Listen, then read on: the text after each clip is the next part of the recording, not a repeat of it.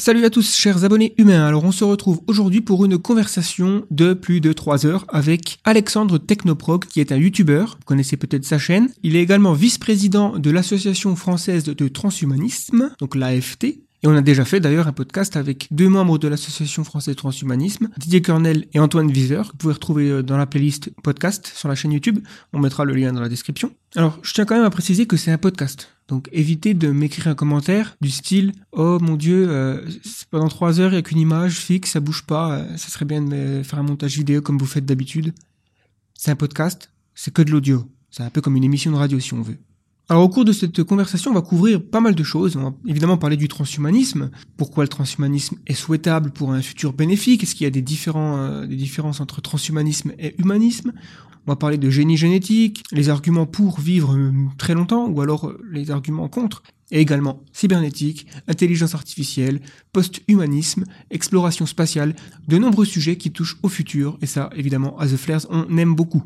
Alors je vous rappelle que pour un meilleur confort, vous pouvez choisir d'écouter ce podcast en tâche de fond, si vous êtes euh, sur votre ordinateur, ou alors de le télécharger directement sur votre téléphone pour pouvoir l'écouter n'importe où, hein, par exemple dans le métro, ou en allant euh, au boulot dans votre voiture, ou en, vélo, ou en, faisant une petite course, ça fait du bien pour la santé, ou en promenant votre chien. Hein promener le petit toutou. Donc pour ce faire, il vous suffit de chercher The Flares sur iTunes ou alors votre appli préférée de podcast et vous pouvez vous abonner afin de ne pas manquer les prochains podcasts.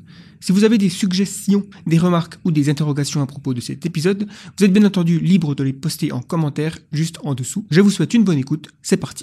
Bienvenue, bienvenue sur le, podcast de Flares. Ici, les, machines. les, machines. Des conversations sur les nouvelles technologies, la conquête spatiale, post-humanisme, intelligence artificielle. Ferons ensemble notre chemin vers l'avenir. Tout de suite, votre rendez-vous. votre rendez-vous avec le, futur. Donc, euh, merci Alexandre d'avoir euh, accepté mon invitation sur euh, ce podcast. Première question, je vais déjà te demander de te présenter et de te parler un petit peu de ton parcours. Est-ce qui t'a amené à faire partie de l'association française de transhumanisme Ok, donc euh, parcours bah, euh, plutôt euh, scolaire ou par rapport au transhumanisme Ouais, tu peux parler un petit peu de ton parcours universitaire, scolaire, professionnel, et aussi ce qui t'a amené à faire partie du coup de l'association. Ouais. Est-ce que c'est lié ou pas? Alors, je, pourrais prétendre que oui, mais si je veux être honnête, non. De façon pas très originale, j'ai fait bah, des études scientifiques qui m'ont conduit à faire aujourd'hui un postdoc en informatique. Bah, sur des sujets un, petit peu proches de l'intelligence artificielle, entre autres, euh, pour l'instant. Et euh, donc pour le transhumanisme, bah, c'était... Euh, alors comment dire ça? Bah, C'était un peu le résultat de, de questionnements sur le sens de la vie. Je sais que ça fait un petit peu mélodramatique de dire ça, mais on, peut, on peut se dire... Bon, le but de la vie, qu'est-ce que c'est? Bon, bah, c'est bon, déjà, c'est d'être heureux. C'est pas mal d'être heureux. Mais une fois qu'on mhm. est heureux, qu'est-ce qu'on peut faire au-delà? Et euh, bah, ces interrogations ont conduit à trouver une réponse euh, que je trouve la plus satisfaisante aujourd'hui dans euh, le transhumanisme. Donc, mais vraiment vu comme un, comment dire, comme un projet que l'humanité pourrait avoir globalement, c'est-à-dire quelque chose qui pourrait donner du sens à l'existence de l'humanité. Bon, bien sûr, pas quelque chose auquel tout le monde serait forcément obligé de participer, mais un peu de la même manière que lorsqu'il y avait l'époque du, voyage sur la Lune, bah, euh, ça faisait un petit peu euh, rêver les gens, bah, ça pourrait être quelque chose de similaire, mais en, beaucoup plus intense et beaucoup plus euh, développé. Tout à fait, non, non c'est une très bonne. je pense que ça, ça, fait sens. Donc, du coup, ton rôle à l'AFT, tu es vice-président, il me semble? Oui, mais en gros, ça veut juste dire que si, le président disparaît, bah, il y a une probabilité que je sois président, mais c'est tout. D'accord, oui. Tu, tu, tu, complotes euh, un petit peu en coulisses pour le faire euh, disparaître. euh, donc, tu as une chaîne YouTube qui s'appelle euh, Alexandre Technoprog. du coup, juste pour éclaircir de ce, mot technoprog, ça veut dire technologie progrès ou progressisme? Alors, bah, c'est l'abréviation du, du, mot technoprogressiste. Alors, c'est un mot qui, bon, j'explique un peu, qui a été introduit par un certain James Hughes, donc qui est un, un bioéthicien américain et euh, ouvertement transhumaniste. C'est le genre de truc qui n'est pas possible en France et on peut être. Euh, aujourd'hui, il est, euh, je crois, recteur de l'université de, de, Boston et ouvertement transhumaniste. Je ne sais pas si on pourrait être directeur de la Sorbonne et ouvertement transhumaniste en France. Mm, enfin, et donc en, en fait, ouais, bon, historiquement, bon, le, le, transhumanisme est passé par plusieurs phases, mais dans les années 90, c'était extrêmement libertarien, mais dans, vraiment dans le sens Ayn Rand, quoi, c'est-à-dire libertarianisme extrême. Mhm. il, y a, toujours une diversité d'opinions, mais c'était un petit peu la ligne dominante. Et par réaction, donc James Hughes a écrit un bouquin qui s'appelle Citizen Cyborg. Donc ça ressemble à un bouquin de science-fiction, mais en fait c'est plus un, un, essai quoi, mm où euh, il essayait de prendre une approche différente ou qui était plutôt euh, pas, pas socialiste, mais euh, plutôt se, dire euh, on a, ces technologies, euh, comment on, peut les utiliser pour améliorer globalement le bien-être de la société, tout en faisant attention aux risques. Donc il, appelle cette approche techno-progressisme, pas, pas dans le sens parce que quand je dis techno-progressisme, les gens comprennent euh, étymologiquement bah, de techno-progressiste, donc favorable au progrès technologique, c'est plutôt euh, le même progressiste que dans progressisme social, par exemple, euh, je sais pas, être, favorable au mariage gay, donc c'est-à-dire voilà, être socialement progressiste dans une perspective technologique. comment utiliser les, technologies pour, pour une forme de progressisme qui reste bien sûr à définir. Moi, c'est dans l'idée d'avoir un, progrès vers un, un, futur bénéfique pour l'humanité en général. Oui, euh, du coup, l'objectif de ta chaîne YouTube, c'est juste d'ouvrir un petit peu les, les, débats sur les questions transhumaines en général? Oui, bah, je, pense un peu pareil que, que, ta chaîne YouTube. Bah, c'est essayer de, participer à ma modeste échelle à, la grande conversation cosmique euh, sur, le futur. sur, le futur. Euh, il y a pas mal de gens qui écoutent ce podcast qui, qui savent ce que c'est que le transhumanisme, en tout cas qu'on ont une définition claire ou, ou même vague. Euh, mais, j'imagine qu'il y a beaucoup de mythes qui sont associés au transhumanisme. Ah, justement, avant de parler des mythes, ça, pourrait être. Euh, je pourrais faire une petite pause sur la définition parce que, ouais, un, gros problème avec le mot transhumanisme qui, me fait euh, parfois douter de la pertinence de son usage, c'est que les gens ont, chacun a sa petite définition du transhumanisme et du coup, ça donne lieu à énormément de, de quiproquos. Alors que bon, pour moi, je veux dire, euh, si s'il y a trois sens possibles à transhumanisme, bah, qu'on les appelle euh, transhumanisme 1, transhumanisme 2, transhumanisme 3, et les mots ne sont que des étiquettes. Donc, euh, mais, mais, moi, la définition, quand je dis transhumanisme, j'entends vraiment ça dans un sens minimaliste, c'est-à-dire bah, être favorable sous certaines conditions à certaines formes de bah, d'augmentation ou de modification technologique de l'humain, pas forcément toutes. Et mm-hmm. que, peu importe ce qu'on veut en faire, euh, peu importe si on a des projets euh, écologistes, euh, socialistes, fascistes ou je sais pas quoi. Donc c'est donc le ouais le moi moi j'utilise vraiment le mot transhumaniste dans, dans un sens minimaliste et et puis pour ma définition de qu'est-ce qu'un transhumaniste, bah c'est une personne favorable au transhumanisme. Ouais, c'est simple. ou à une certaine, ou à une forme de transhumanisme. Par exemple, quelqu'un qui serait favorable uniquement à l'allongement radical de la durée de vie, mais pas du tout au reste, bah, euh, je, classerais quand même ça comme euh, une forme de transhumanisme. Ouais, parce qu'il y, y, a plusieurs. Euh, finalement, il y a plusieurs catégories technologiques qui, pourront, qui sont associées au transhumanisme. Le, je pense le génie génétique. On, a d'un côté donc voilà plus la science du vivant, et puis d'un autre plus le, le, côté cybernétique, intelligence artificielle, voire même carrément réalité virtuelle. Est-ce qu'il y a un troisième peut-être ou plus? Euh, ouais, si on me demande de faire des catégories, bon ben il y en a beaucoup, mais euh, j'en vois trois principales. Bah, d'un côté le l'aspect plutôt euh, Ouais, non, non, en fait, pardon, j'ai plutôt trois grands aspects. Donc, bon, bah, bien sûr, l'allongement de la durée de vie, c'est le truc qui revient le plus souvent. Ensuite, il y a tout ce qui est modification biologique, dont en particulier et surtout tout ce qui touche à qui toucherait à notre cerveau, donc euh, augmentation cognitive ou euh, modification de nos prédispositions, euh, je ne sais pas, morales ou des choses comme ça. Mhm. Et enfin, il y a l'aspect bah, un peu un peu cyborg. Bon, alors on met souvent en avant l'aspect super force, bras robotique que personnellement je trouve pas, pas, très intéressant parce que si on aspire à vivre dans une société pacifiée, la, la super force ne devrait a priori pas être si importante que ça. Mais je pense surtout au truc du genre interfaçage cerveau-machine, donc par exemple, on pourrait euh, taper du texte directement par la pensée. Bon, là, là, on fait un Skype en, faisant des bruits avec notre bouche, mais on pourrait euh, dans le futur faire un, Skype en pensant directement euh, des trucs et les gens intégreraient directement nos pensées en écoutant un, je sais pas, un, Skype en se posant un casque sur la tête, bon, mm. quelque chose comme ça. Ouais, donc ou tout ce qui est contrôle par la pensée qui se fait déjà, c'est-à-dire on se met un, petit casque sur la tête et on arrive à péniblement à contrôler un petit robot. bon, bien sûr, ça, ça reste à améliorer. Enfin, ouais, ça, c'est- ce qui me semble être les trois principaux aspects du transhumanisme aujourd'hui. Du coup, ouais, les mythes qui sont associés au transhumanisme, parce que je pense que, enfin moi en tout cas, pendant longtemps, quand j'étais adolescent, quand j'avais cette vision du transhumanisme qui était plutôt issue de la science-fiction, j'avais tout de suite en tête euh, l'homme-machine, en gros. Ouais, comme tu dis, la super force, mettre un bras robotique, euh, ou alors euh, être capable d'être plus rapide, ce genre de choses. C'était ça mon idée du transhumanisme, alors qu'en fait, ça, ça va plus loin. Est-ce qu'il y a d'autres mythes? Enfin, tu pourrais peut-être euh, parler ouais, plus en détail des mythes.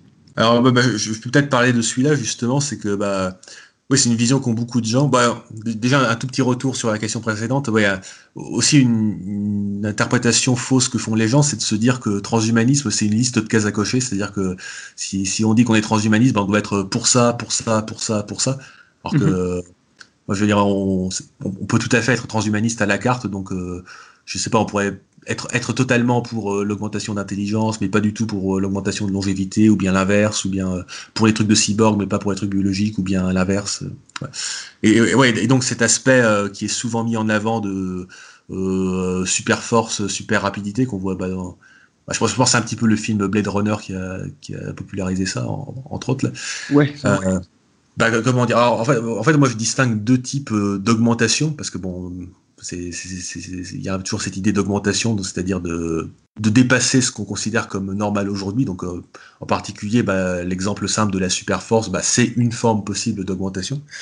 Mais euh, y a, je pense, qu'il faut distinguer deux types d'augmentation possibles. C'est celles qui, comment dire, les augmentations qui ne valent que si les autres ne les ont pas, et celles qui valent en elles-mêmes. Alors, j'ai illustré un peu. Bah, si Mhm. par exemple on peut se modifier génétiquement euh, pour être plus grand parce que c'est aujourd'hui c'est valorisé socialement d'être euh, plus grand, bah euh, si tout le monde le fait, ça n'a plus aucun intérêt. Enfin, ça revient exactement au même parce que tout le monde est identiquement grand. Donc, euh, moi, je n'ai, enfin, dans la société actuelle qui valorise euh, euh, la haute taille de façon un petit peu arbitraire et stupide en passant, bah, c'est, c'est- ça n'a d'intérêt d'être plus grand que si les autres sont plus petits que moi, quoi. Ou ça n'a d'intérêt d'être plus fort que si les autres sont moins forts que moi. Donc, c'est- donc il y a des, des améliorations comme ça qui sont malheureusement souvent très mises en avant, qui sont un petit peu des espèces de jeux à somme nulle, c'est-à-dire que bah, c'est, un entre guillemets un espèce de concours de qui pisse le plus loin, mais que si, si tout le monde le fait, ça revient, ça revient au même. Quoi. Et, euh, et non, je- si on essaye de réfléchir en termes de bien-être global de la société, bah, ça, ça, ça me semble pas très intéressant d'aller vers ce genre euh, d'augmentation qui sont des, des euh, jeux à somme nulle, donc ce que j'appelle des augmentations compétitives. Mhm. Et euh, inversement, il y a des trucs qui, vont, peuvent s'apprécier euh, pour, soi-même. Donc, par exemple, si on, si on, sais pas, si on aime bien euh, lire des livres de maths, bah, euh, le fait de vivre euh, 200 ans au lieu de 100 ans, donc de pouvoir euh, lire plus de livres de maths, bah, euh, même si on est tout seul sur son île déserte, on peut, apprécier ça pour soi-même. On n'apprécie pas le fait de vivre euh, plus longtemps juste parce que les autres euh, vivent moins longtemps. Au contraire, je pense que si, si on vit plus longtemps, on aurait envie que, nos proches vivent eux aussi plus longtemps, euh, sinon on va, on va se retrouver tout seul. Euh, Pour revenir à ce que tu viens de dire là, justement, euh, il- d'ailleurs, dans c'est une idée assez commune, euh, notamment euh, les vampires, par exemple, ils sont souvent considérés comme maudits parce qu'en fait, ils sont les seuls à ne pas mourir, en fait, à être immortels. Et donc, à chaque fois qu'ils s'attachent à une personne qui est humaine, euh, forcément, euh, elle finit par mourir. Donc, on a, euh, on a ces idées de si je suis le seul à être immortel, ou en tout cas pas immortel, mais avoir un- une extension radicale de ma, mon espérance de vie, de ma vie, ça n'a pas grand intérêt puisque je vais connaître beaucoup de souffrances liées à la perte de tout ce que j'aime. Alors qu'effectivement, si c'est quelque chose qui est répandu globalement sur la planète, on va tous en profiter. Donc voilà, c'est beaucoup plus bénéfique. Bah, bah, en passant sur, les vampires, alors comment dire bah, bon, euh, j'avais j'avais regardé et lu quelques trucs de, de vampires, bah, not- notamment le, le bouquin euh, Lestat le vampire, qui a j'ai beaucoup de critiques à faire dessus, mais c'est une réflexion intéressante sur euh, comment euh, des, des gens qui sont qui se retrouvent immortels peuvent apprendre à gérer l'immortalité. Mhm. Alors, je m'attendais à trouver, à trouver vraiment un truc de, de fille gothique de 14 ans, mais en fait, c'était c'était assez intéressant. Et euh, mais euh, d'un autre côté, ouais, les- ce qui m'énerve beaucoup quand je vois des trucs de vampires, c'est vraiment le côté euh, emo, euh, Tokyo Hotel. Euh, on les- imagine en train de se lamenter en écoutant du death metal. Oh là là, qu'est-ce que c'est, qu'est-ce que c'est horrible de vivre aussi longtemps. euh, la vie n'est que souffrance. Alors que, franchement, si je prends juste les, les caractéristiques des vampires dans, dans tous ces romans. Bon, déjà, un, c'est c'est pas si terrible. Bon, ok, faut, faut, faut vivre la nuit, mais euh, bon, euh, je pense que pour certaines personnes, ça changera pas grand-chose. Euh, Pour euh, ok, faut, faut boire du sang, mais on, bah, on peut s'arranger, quoi. Bon, il y, a des moyens d'optimiser, euh, et puis. ouais. Les hôpitaux. une fois qu'on a, un petit peu optimisé ces contraintes, ben on, peut faire plein de trucs formidables. Quoi. Déjà, déjà, ils pourraient faire leur, leur propre société de vampires. bon, ouais. Bah, si, si, si, tomber amoureux d'humains les rend malheureux parce que les humains ils meurent, bah, ils peuvent tomber amoureux de vampires aussi, c'est pas mal. ouais. Et mais surtout, ils pourraient utiliser tout leur, leur temps de vie au lieu de se lamenter pour, je sais pas, explorer le monde, acquérir des, des, connaissances extrêmement avancées, faire de la science. Ouais, c'est vrai, c'est vrai. Il y avait un film d'ailleurs de. Alors, je, crois que le... je crois que c'est Only Lover. C'est un film de Jim Jarmusch. Je vais essayer de retrouver le titre. Only Lover Left Alone. Euh. Ouais, un truc comme genre. Et je trouvais qu'il était, euh, il y avait des, des, idées intéressantes dans le film. Mais du coup, ils étaient quand même assez déprimés les vampires dans ce film-là. Je, m'en rappelle. Ouais. Dans le roman Lestat le vampire, bon là, il y a une majorité de vampires euh, émo, mais il y en a quelques-uns que rencontre le personnage parce que ouais, le, en fait le personnage principal va parcourir le monde pour rencontrer différents vampires et voir qu'est-ce qu'ils pensent de, l'immortalité, un truc comme ça. Et il mhm. euh, y, en a qui ont une approche très euh, philosophe des Lumières, quoi. C'est un petit peu euh, Condorcet s'il était immortel. Bah, il écrirait une encyclopédie très, très, très grosse. Voilà. ouais. Donc on, peut être, un vampire des Lumières. Voilà, c'est une belle introduction au transhumanisme. Du coup, euh, on a parlé des mythes. Alors, tu as fait une vidéo, il me semble, euh, sur ce sujet. Euh, est-ce que le transhumanisme est-il souhaitable pour un futur bénéfique? Alors, évidemment, on peut encourager les gens à aller voir la vidéo, mais pourquoi déjà est-ce que tu es en faveur du transhumanisme? Et quels sont les, avantages pour le futur de l'humanité? Alors, en fait, il y, a plusieurs questions parce que, comme j'ai dit, bon.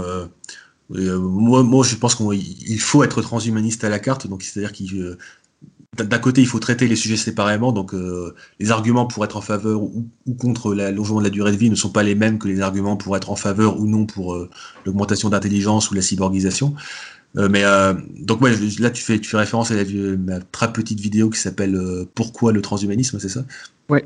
Non, mais donc là, je parle plutôt de pourquoi on peut être favorable au transhumanisme en tant que, que, grand projet. Mm-hmm. Ben, donc ça, c'est un petit peu bah, les, les, réflexions qui m'ont conduit au transhumanisme. C'est alors, par où commencer? Euh, Donc voilà, c'est, si, euh, si, on essaie de se poser la question que quel peut être le, sens de la vie, comme dans le film de Monty Python, mhm. euh, bah, déjà, comme j'ai dit, c'est pas mal euh, d'être heureux. Je pense qu'il faut même déjà commencer par être heureux parce que si, si, on, si on est déprimé et qu'on cherche le sens de la vie, euh, ça risque de, mal se passer. On va mhm. vouloir détruire, le monde ou je ne sais quoi. Mais euh, voilà, une fois qu'on est raisonnablement heureux et qu'on a sa maison et son chien et qu'on regarde un soleil couchant, bah, on, on peut réfléchir à qu'est-ce qu'on pourrait faire de plus.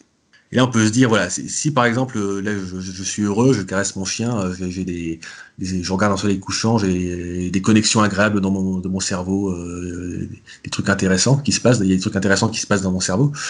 Et si ces trucs intéressants se passent dans mon cerveau, bah, c'est parce qu'il y a eu un long processus d'évolution et de sélection naturelle qui a fait, par, par, le hasard et la nécessité, que j'ai un, j'ai le cerveau qui, a priori, le plus complexe qui existe sur Terre. Donc, a priori, euh, sauf si on se trompe beaucoup en biologie, un, un ver de terre ne peut pas avoir cette même euh, appréciation d'un coucher de soleil.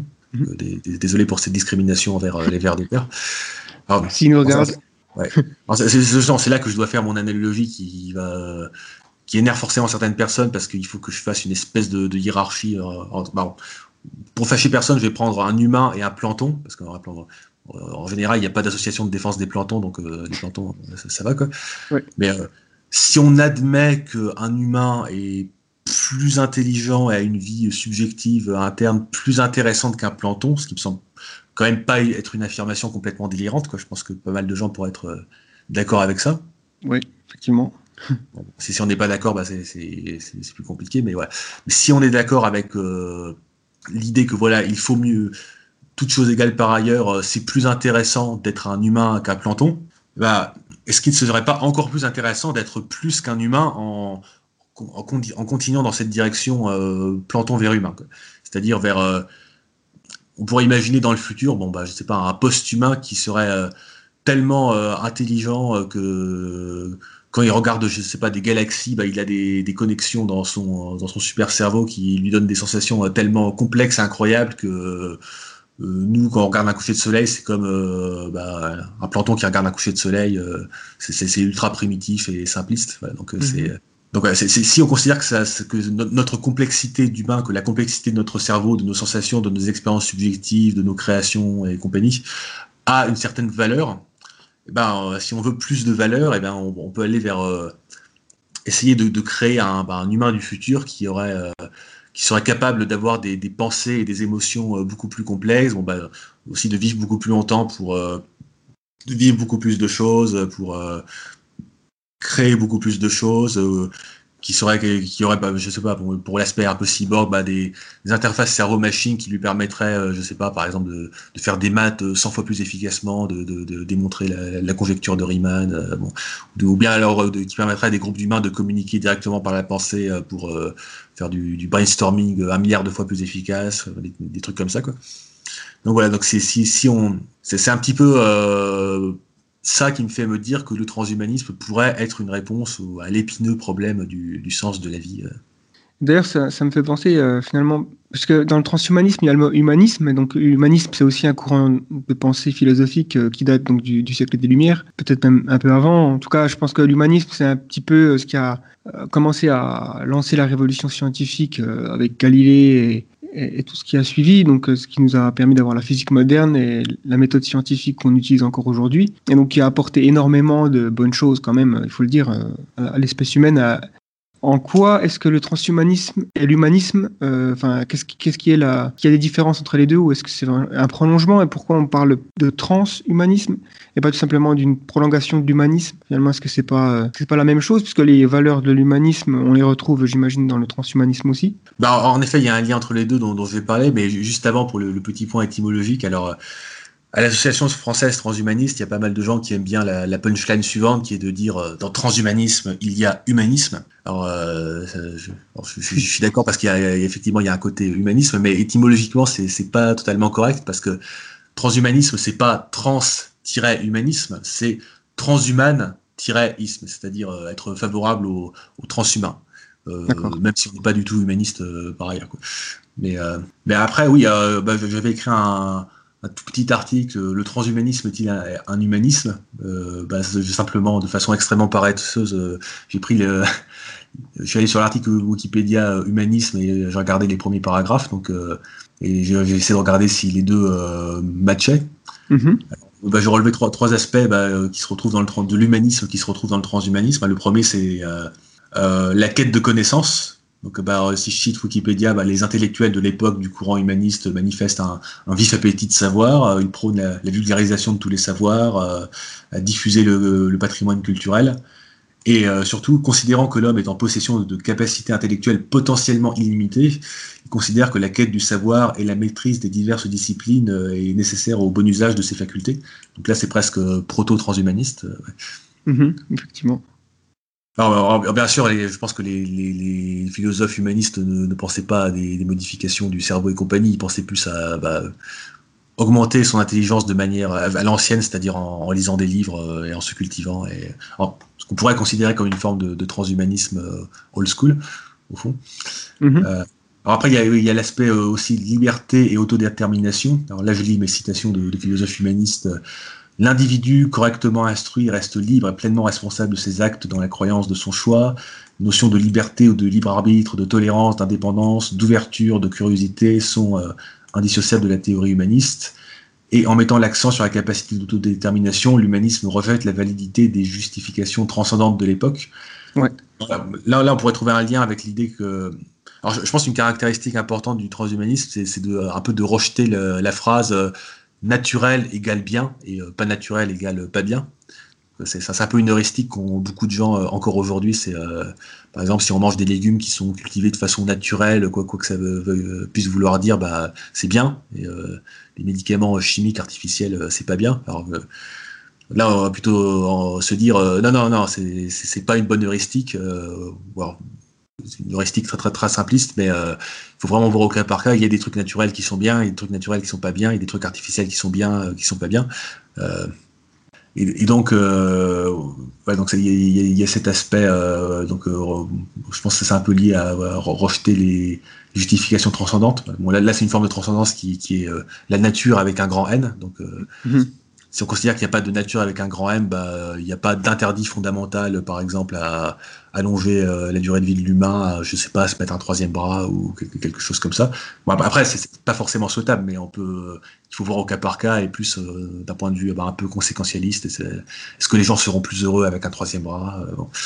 Mhm. Et puis oui, il y a aussi l'aspect, donc, comme j'ai dit, autodétermination. Bah, là, c'est un, bah, un peu le, de façon très classique la liberté de faire euh, ce qui ne nuit pas à autrui. Donc, euh, si me mettre un troisième bras ne, nuit pas à autrui, ce qui semble être le cas a priori, bah, il n'y a, pas de raison d'être contre. si, vivre 50 ans de plus ne nuit pas à autrui, il n'y a a priori pas de raison d'être contre. Oui, tout à fait. C'est finalement une vision libérale dans le sens où euh, la liberté individuelle prime. Euh, donc euh, forcément, si, par exemple, pour prendre le, cas de l'homosexualité, voilà, si deux personnes qui sont sexuelles vivent ensemble et, ça gêne personne, ben ils peuvent quoi. C'est pas un truc qui devrait être interdit par les lois de la nature. Bah, on, va, dire un petit peu libéral et libertarien, mais là, là libéral au sens du mot, le mot américain libéral qui, qui veut pas dire exactement la même chose. C'est-à-dire, bah, en, gros, ouais tant que ça nuit pas à autrui, il n'y a, pas vraiment de raison d'interdire. Ouais. Parce que l'humanisme, c'est aussi quelque chose qui a, dans l'histoire, a tranché avec l'ordre de l'époque, enfin la vision du monde traditionnel qui était religieuse, donc c'est-à-dire euh, cette idée qu'il y a un, être transcendantal, un Dieu qui nous donne de l'autorité, et c'est lui la source d'autorité euh, dans, dans, les, sociétés humaines, alors que l'humanisme euh, a plutôt dit non, la seule source d'autorité pour les humains, c'est les humains, et d'ailleurs aussi euh, le sens de la vie. Donc en gros, l'univers n'a pas de sens, c'est nous qui nous donnons un sens à l'univers. Ça, c'est des choses qu'on retrouve aussi dans l'humanisme, il me semble. Il y, a, juste un petit point sur, la religion. Alors, donc il n'y a pas forcément besoin d'être athée pour être euh, transhumaniste, même si c'est un truc qu'on pourrait se dire euh, intuitivement. C'est bah, déjà il y, a des mouvements transhumanistes euh, religieux, donc mormons transhumanistes, chrétiens transhumanistes. James Hughes, dont, j'ai parlé plus haut, a été moine bouddhiste pendant plusieurs années. Je crois qu'il est, mm. toujours bouddhiste d'ailleurs. Donc même si a priori il pourrait y avoir des contradictions, bah, j'ai envie de dire c'est juste une certaines interprétations de la religion vont être contraires au transhumanisme, mais a priori, la, euh, la, plupart des livres religieux n'ont pas euh, explicitement euh, interdit le transhumanisme. Donc, par exemple, les Mormons transhumanistes considèrent que faire le transhumanisme, c'est faire l'œuvre de Dieu. Donc, pourquoi pas? Il y a sans doute des interprétations possibles qui, pourraient aller dans ce sens.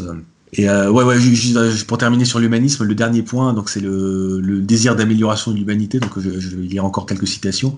Ouais. Donc, par extension, on désigne par humaniste toute pensée qui met au premier plan de ses préoccupations le développement des qualités essentielles de l'être humain. L'humanisme implique un engagement à la recherche de la vérité et de la moralité par l'intermédiaire des moyens euh, humains, en particulier les sciences, en solidarité avec l'humanité. Et euh, les, humanistes développent une morale universelle euh, fondée sur la communauté de la condition humaine. Tous les points ne vont pas forcément rentrer dans le transhumanisme, mais l'aspect utiliser la science pour améliorer l'humanité. Bon, bien sûr, les humanistes ne le pensaient sans doute pas dans, le, même sens que les transhumanistes, mais euh, il y, a vraiment cette idée, voilà, euh, la, science est un outil, euh, utilisons-le pour, pour faire le bien.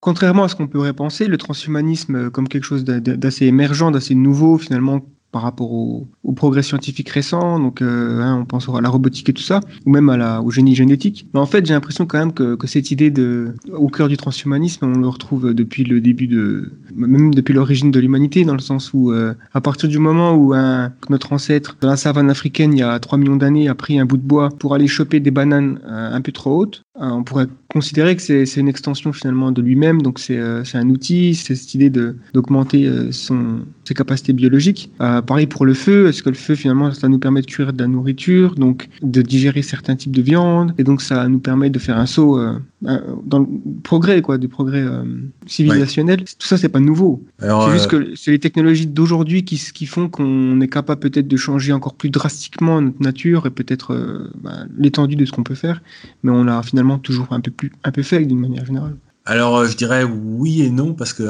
je suis tout à fait d'accord que le concept d'augmentation est aussi vieux que le, premier homme préhistorique qui a pris un bâton, mhm. euh, qui a fait du feu, euh, ou, bien des lunettes, des vêtements, des vélos, d'un bloc-notes. Enfin, pratiquement tout ce qui nous entoure sont des, peuvent être vus comme des prothèses plus ou moins externalisées. Mais euh, après, si les gens parlent de transhumanisme, bah, c'est pas pour parler par exemple des lunettes, parce qu'il n'y a, y a aucun, de mouvement, aucun mouvement de contestation des lunettes euh, aujourd'hui.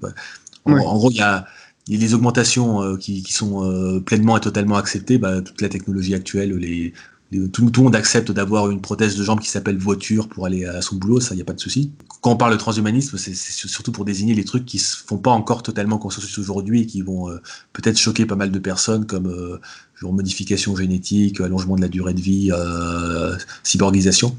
Genre, Peut-être qu'un jour on n'appellera plus ça transhumanisme si c'est passé totalement dans les mœurs et j'ai envie de dire c'est un petit peu le but. Euh, ouais. on se dirige vers un futur en voyant un petit peu les tendances technologiques aujourd'hui euh, qui euh, incluent tout ça. Quoi.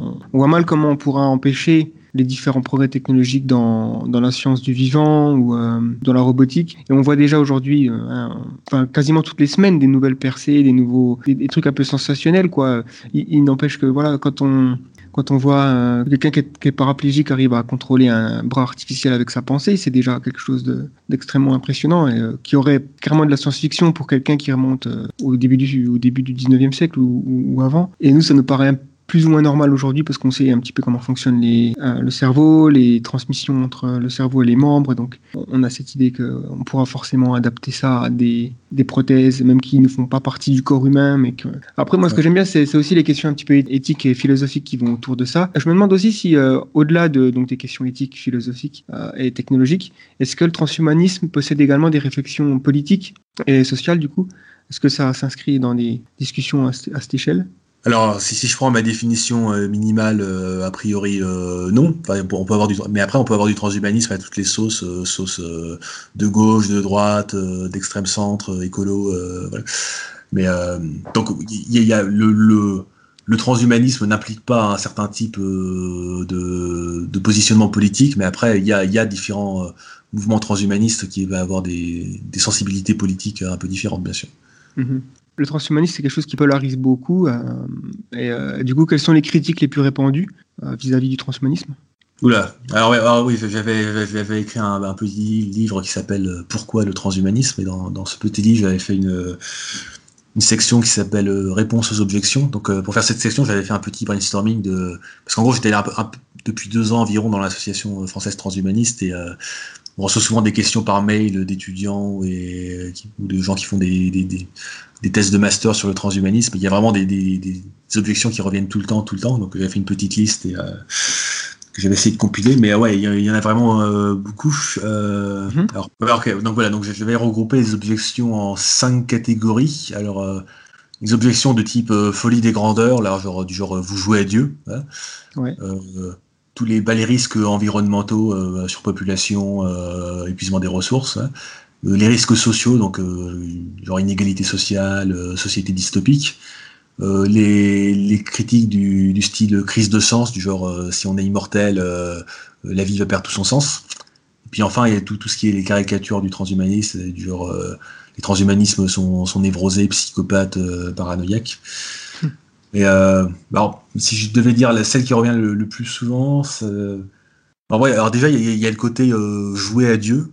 C'est un, petit peu un, côté appel à la nature, c'est-à-dire euh, bah, l'état actuel de la nature humaine aurait quelque chose de, sacré et donc euh, d'une certaine manière ce serait mal en soi d'essayer de, toucher ça.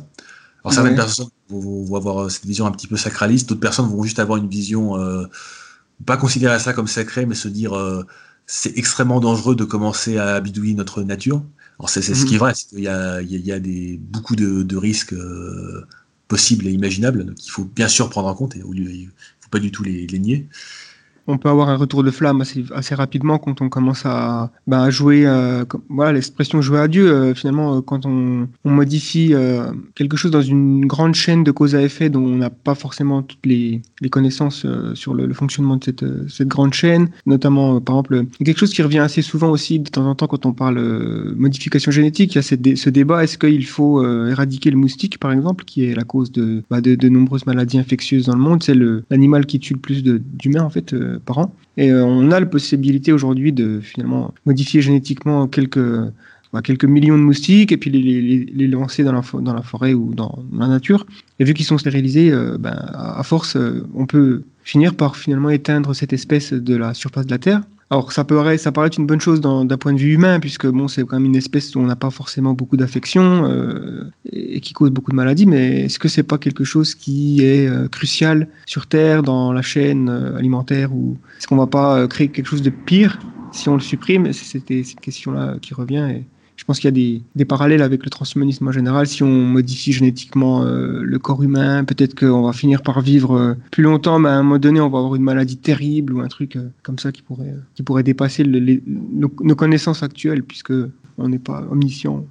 Justement, sur cette, histoire de moustique, en fait, il y a, un peu deux types d'objections qu'on peut avoir. C'est d'un côté l'aspect juste j'ai pas d'objection de principe, mais c'est risqué, ce qui est totalement vrai. Même moi, ça, même si le, principe, enfin, ça, ça en tout cas très intéressant d'essayer de voir ce qu'on pourrait faire euh, sur cette question de modifier génétiquement les moustiques, mais après, euh, de là à le faire pour de vrai, bah, comme c'est les moustiques, c'est un truc global, et si on fait une erreur sur un truc global, ça peut avoir des, conséquences catastrophiques globales, bah, faut mieux pas se rater.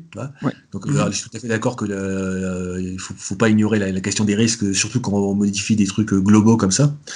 Mais après, après, il y a la question, voilà, supposons qu'on sache le faire de façon parfaitement contrôlée, que voilà, on fait de petites modifications génétiques, et euh, le seul effet que ça va avoir, c'est que euh, bah, soit les moustiques vont être stériles et s'éteindre, soit les moustiques vont être incapables de transmettre la, la malaria, et il n'y aura pas d'autre effet collatéral.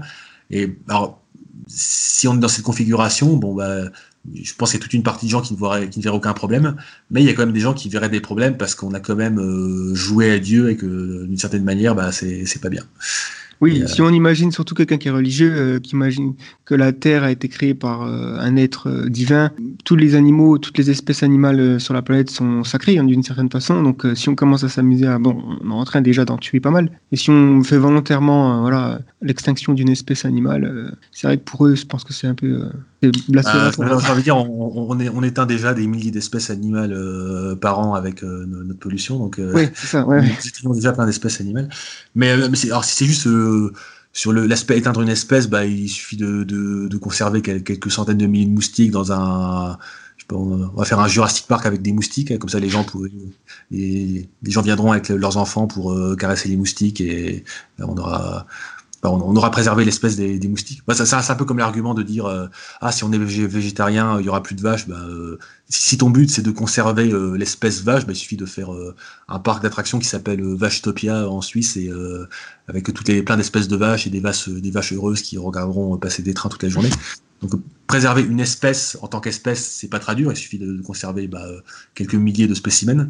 Mais euh, après, après c'est sûr que ça aurait pour conséquence qu'il y aurait moins de moustiques ou moins, moins de, vaches sur Terre. Mais euh, bon, euh, après, si par exemple c'est juste rendre les moustiques stériles, bah, ça fait, on va, même pas tuer les moustiques. Bon, si on se préoccupe des droits des moustiques, bon bah, c'est juste que les, moustiques auront simplement moins de bébés moustiques et sur le long terme il y, en aura moins, quoi, ce qui est pas, ce qui semble pas mal a priori. Quoi. Oui, disons que vaut mieux qu'il y en ait moins que plus à l'état actuel des choses. Surtout le, moustique ne se rendrait même pas compte qu'il a moins de descendants qu'actuellement. ouais. le moustique ne souffrirait pas de, cette situation. Du coup, du coup, ça renvoie quand même à une certaine enfin, technophobie d'une certaine façon. En tout cas, j'ai l'impression, euh, notamment en France, je sais que je parle souvent de, ce facteur-là, mais c'est aussi le fait que je vis à l'étranger, donc je me rends compte euh, quand même qu'il y a une sorte de différence de perception de certaines technologies et, de, du futur en général. D'une manière générale, j'ai quand même l'impression qu'en France, on a un petit peu cette tendance à être technophobe, à pas avoir forcément apprécié euh, les nouvelles technologies euh, et leurs euh, implications futures. Est-ce que tu ressens la même chose et comment tu pourrais l'expliquer? Et donc, du coup, comment forcément le, transhumanisme est perçu négativement à cause de, ce facteur-là, quoi, je pense.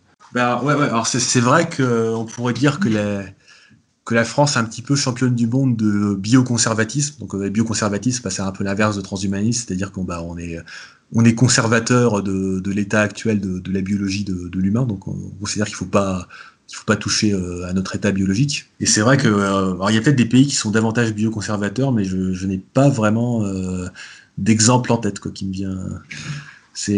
Alors en France, je pense que c'est il y, y, a plusieurs raisons, mais je pense que c'est surtout lié au, fait qu'on on a un côté un petit peu euh, gauche sociale progressiste, ce qui, ce qui peut être tout, à fait bien. Mais euh, ça nous conduit à, ça conduit certaines personnes à faire un petit peu l'amalgame euh, technologie égale le grand capital égale pas bien. Ouais. Donc, euh, voilà, il ne faut pas euh, jeter le, le bébé technologie avec euh, l'eau du bain euh, capitaliste, euh, si on n'aime pas le capitalisme. Mhm. Et, Oui, euh, mais je pense que comme tu dis, si, tu- si on poursuit un petit peu cette- ce raisonnement, il y a, il y a cette idée que les aujourd'hui, quand on parle de technologie, on a en tête les grands, euh, les grands groupes euh, américains et, et chinois qui, qui dominent le paysage numérique. Et du coup, c'est euh, l'exemple même de voilà de- des entreprises multimilliardaires qui finalement font de l'argent sur un petit peu notre dos en, en utilisant nos données, tout ça et tout ça. Donc on a cette image un petit peu négative en France en tout cas. Alors Ouais. que Bah, bah, par exemple, sur, sur le sujet des, des OGM, euh, donc les Ouais. OGM, bah, c'est du, du, tran- du transvégétalisme, on va dire. Euh, le- en France, le raisonnement qu'on fait, c'est euh, les OGM, c'est Monsanto. Bon, c'est vrai que Monsanto a fait pas mal de, de trucs bien, bien sales par le passé, par ailleurs. Donc, OGM Oui. égale Monsanto égale pas bien. D'ailleurs, en France, c'est assez hallucinant à quel point les gens sont anti-OGM par défaut. Quoi. Genre, moi-même, euh, après un an dans l'association française transhumaniste, j'étais euh, bah, par défaut anti-OGM parce que bon, je savais pas trop ce que c'était. Je savais juste que c'était des gens qui voulaient euh, euh, modifier le, je sais pas, le maïs pour euh, faire davantage de profit, mais du coup, le maïs, il va être mauvais pour la santé. Alors que, en fait, a priori, non, pas du tout. Enfin, je veux dire, il y a... Ouais. Après, bon, bon, on peut imaginer plein d'OGM possibles, mais il y, a- plein d'OGM qui sont déjà qui sont libres de droit, donc euh, qui sont passés dans le domaine public. Donc, euh, donc là, il n'y a, plus d'histoire de Monsanto et compagnie.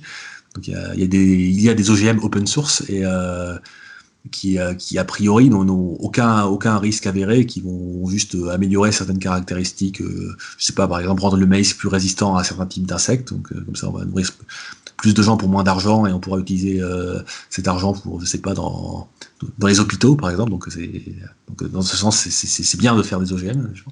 Et c'est assez frappant parce que autant tout le monde est vraiment euh, anti-OGM par défaut. Quoi. Je veux dire, si on prend des gens au hasard dans la rue en France, si je prends 10 personnes au hasard, euh, qu'est-ce que vous pensez des OGM Je pense que je vais avoir plutôt des retours euh, très négatifs à ces, euh, ces grands groupes américains qui veulent nous empoisonner avec euh, leur, sal- leur saloperie, euh, alors que nous, on veut du, vrai bon maïs euh, naturel. Ce qui est d'ailleurs un petit peu ironique parce que si on regarde l'histoire du maïs en particulier, bah, c'est vraiment...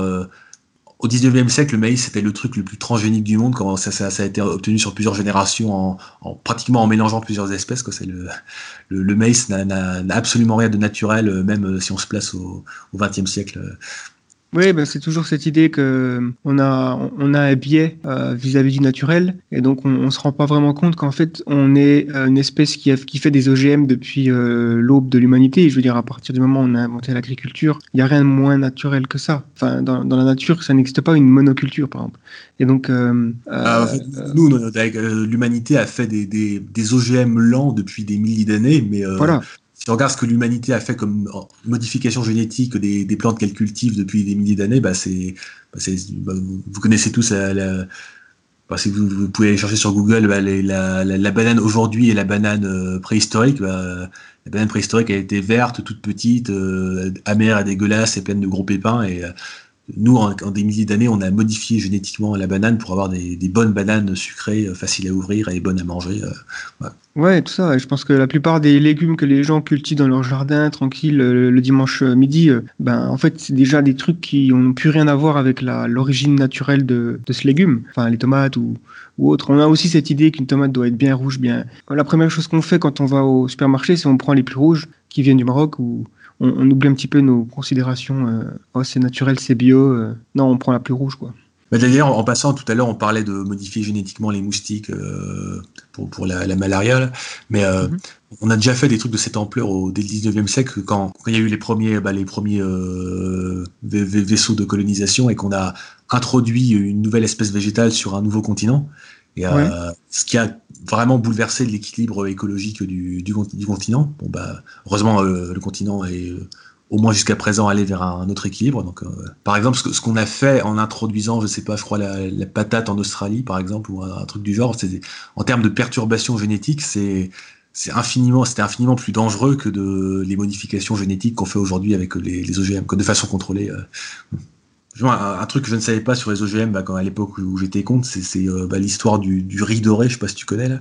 Le riz doré, non, ça me dit rien. Alors en fait, ouais, donc bon, euh, il y a, bien sûr les, il y a des OGM quand on, on pense à Monsanto, mais là c'était vraiment un projet de, je crois, de l'INRIA, voire un, un, truc euh, de recherche publique.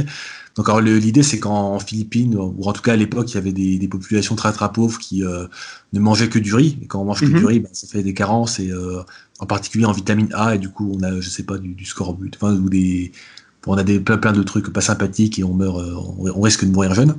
Ouais. Et donc l'idée, c'était de faire un truc assez modeste, qui est de, bah, de modifier génétiquement le riz pour qu'il contienne de la vitamine A. Et ça consistait, bon, de façon assez modeste, à introduire un gène de maïs dans, dans le riz. C'est pour ça qu'on dit riz doré. hein, il est un petit peu jaune comme, comme le maïs. Donc là, là, on parle pas de faire des grains de riz avec des pattes d'araignée euh, et des tentacules. C'est juste euh, un, un gène de truc qui existe dans, dans un, un autre végétal qui existe. Donc c'est- pas euh, Ouais, c'est quand même minime, ouais. c'est pas trop Frankenstein quoi. Ouais. Donc là, alors, bien sûr, il y a eu plein euh, d'oppositions. Déjà, le premier rang d'attaque, c'est qu'il y avait des risques et compagnie. Donc du coup, les, les, bon, les gens ont été sérieux, ont dit, euh, ok, on va faire des tests pour montrer si c'est risqué. Donc euh, ça a passé tous les tests et compagnie. Mais une fois que ça, qu'on a vraiment prouvé que c'était euh, pas risqué, ou en tout cas pas plus que n'importe quel autre truc végétal, bah il y a quand même des, gens qui, sont des mouvements euh, du, genre Greenpeace qui ont, euh, qui ont été opposés, qui je crois, qui je crois l'ont fait bloquer d'ailleurs, parce que alors le raisonnement c'est que si on, autorise ça, les gens vont penser que les OGM c'est bien et du coup ils vont être pour les OGM et du coup ça va être catastrophique. Euh, là là quand même là là on fait plus rien du coup. Du, coup ça veut dire qu'il faut que, des gens dans des pays pauvres qui, ont de la malnutrition meurent pour que parce que sinon ça risquerait que de faire que des gens en France euh, risqueraient d'être favorables aux OGM et d'avoir des, mauvaises pensées euh, pro OGM. euh, c'est enfin, c'est un peu cet exemple-là qui m'a fait changer d'avis sur, sur les OGM. D'autant plus que c'était vraiment des OGM open source, donc il n'y a, aucun secret de fabrication. C'est un truc que, que toute entreprise qui en a les moyens pou- pouvait faire. euh. Il faut, faut aussi voir les, les, les raisons pour lesquelles on, on veut faire des, des OGM. Par exemple, si on veut euh, augmenter les, certaines propriétés d'un- d'une espèce végétale pour euh, mieux nourrir une population, par exemple en Afrique, je pense pas qu'ils sont contre les OGM dans la mesure où ça leur permet d'avoir des Euh, meilleurs. je, euh, je pense que tu trouveras pas mal de gens en France qui, si on leur dit, euh, va, on, on va faire des OGM pour nourrir plus efficacement les gens en Afrique, non, non, vous allez empoisonner les, les Africains, bande de salopards de, de capitalistes ignobles. Ouais, il y a aussi, aussi des, des racines euh, assez bien ancrées dans la théorie du complot, quoi, qui, euh, qui germent assez facilement. Il y y a cette idée que voilà, il y a une sorte de, de groupe qui dirige le monde et ils ont des intentions néfastes. Et donc, les OGM, ça fait partie d'un de leurs plans pour, euh, voilà, pour empoisonner ou manipuler les esprits des gens ou alors stériliser la population ou, ou autre. Et donc, tu trouves tout un tas de trucs comme ça. Et- enfin, des trucs un petit peu lunatiques, quoi. hein. D'ailleurs, je crois qu'en France, on est les champions du monde, mais vraiment du monde de- d'anti-vaccins, je crois. Enfin, les- Ouais, non, mais ça, c'est terrible. le, le pays le plus vaccino-sceptique au monde. Et là, j'ai envie de dire, euh, bah, c'est un petit peu un, un, un truc dans, un, un truc d'enfant gâté de la technologie, dans le sens où, euh, si, si par exemple, je vais voir au Cameroun, donc euh, je, dans l'association transhumaniste, il y a, il y a des membres euh, qui viennent du, du Cameroun. Donc, euh, alors là-bas, bien sûr, on va trouver des, des croyances ésotériques qui sont beaucoup plus euh, folles qu'en France, genre du, du chamanisme ou des, des trucs comme ça, ou enfin des gens qui vont essayer de guérir leur, leur cancer avec des, des, des équivalents d'exorcistes, des trucs qui vont nous sembler complètement faux en France. Mais, Ouais. mais à côté de ça, euh, ils crachent pas sur les vaccins parce que quand, quand on voit euh, juste à côté de soi des, des, des gens qui, qui meurent de, de, de maladies euh, qu'on pourrait vacciner, bah euh, là là on, fait- on fait plus difficile et on, vaccine ses enfants. Quoi. Donc euh, par- paradoxalement, le, le Cameroun est moins et moins anti-vaccin que, que la France, tout en étant beaucoup plus euh, croyance ésotérique que la France sur plein d'autres sujets. euh. Ouais, Ouais, c'est sûr que c'est. Mais comme, nous, comme nous, on a atteint aujourd'hui un niveau. Bah, on, on est une génération dont tous les parents nous ont fait vac- vacciner, donc on n'a plus de. Pour l'instant, on n'a pas de, de grosses maladies euh, vaccinables. Pour l'instant, parce qu'il y a bah, aux États-Unis, par exemple, il y a des des épidémies de rougeole euh, qui, qui c'est ce qu'on appelle les, les maladies zombies quoi c'est des, des maladies qui, qui ont été éradiquées par les vaccins qui, qui ressurgissent parce que les gens ne, ne vaccinent plus leurs enfants et Ouais. euh, c'était catastrophique et, mais, euh, comme pour l'instant on, on, on est encore dans une situation où les, les gens ne, ne meurent pas de ces de- à nouveau de ces maladies ben on, on peut faire nos enfants gâtés par rapport au vaccin mais bon enfin je pense en tout cas j'espère que si euh, euh, dans, dans, dans 10 ans, on a le retour de plein de maladies facilement vaccinables, que les, les, les gens vont, vont, vont arrêter les conneries et euh, revenir au vaccin. Ouais, qui méthodes vraiment à l'e- à l'efficacité largement démontrée pour vacciner cer- certaines maladies qui ont vraiment des conséquences horribles. Ouais, non, tout ça. C'est comme un peu cette idée, euh, c'était mieux avant, mais en fait, dès que tu remontes dans le passé, euh, en fait, tu Bah. te rends compte à quel point c'était horrible. Je veux dire, euh, tu mourrais C'est euh, de, de- les gens, bah, il y a- a ces visions du passé où, euh, où c'était un dimanche après-midi à la campagne, euh, où euh, une famille heureuse qui regarde le soleil couchant, les enfants Ouais. qui jouent des champs de blé. Alors, mais c'est- c'est- si vous voulez voir euh, la vie il y a 50, 100 ans, euh, 150 ans, c'est facile. Il suffit d'aller euh, en Inde, par exemple, dans, bah, les pays encore un, peu pauvres.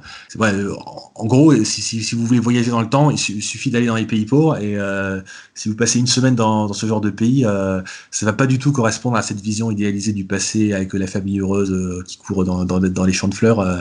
non, c'est des gens qui, s'ils pouvaient avoir tous nos progrès technologiques, ils se, ils se rueraient dessus parce que ils ont vraiment des, des, problèmes énormes que dont on n'a plus conscience parce qu'on les a résolus, mais genre euh, mourir de maladies vaccinables, ne pas avoir d'eau potable. euh, Ouais, ou les pas avoir problèmes de déchets, des égouts, les égouts, enfin, c'est une commodité pour nous. Enfin, c'est voilà, quand on tire la chasse, on se rend pas vraiment compte de- du progrès technologique derrière, mais euh, une ville sans système euh, efficace de bah, d'égout, c'est une catastrophe, quoi. hein. C'est un luxe. Effectivement, j'aime bien ton expression. euh, on est des gâtés technologiques, des enfants gâtés technologiques, ouais. C'est un peu ça.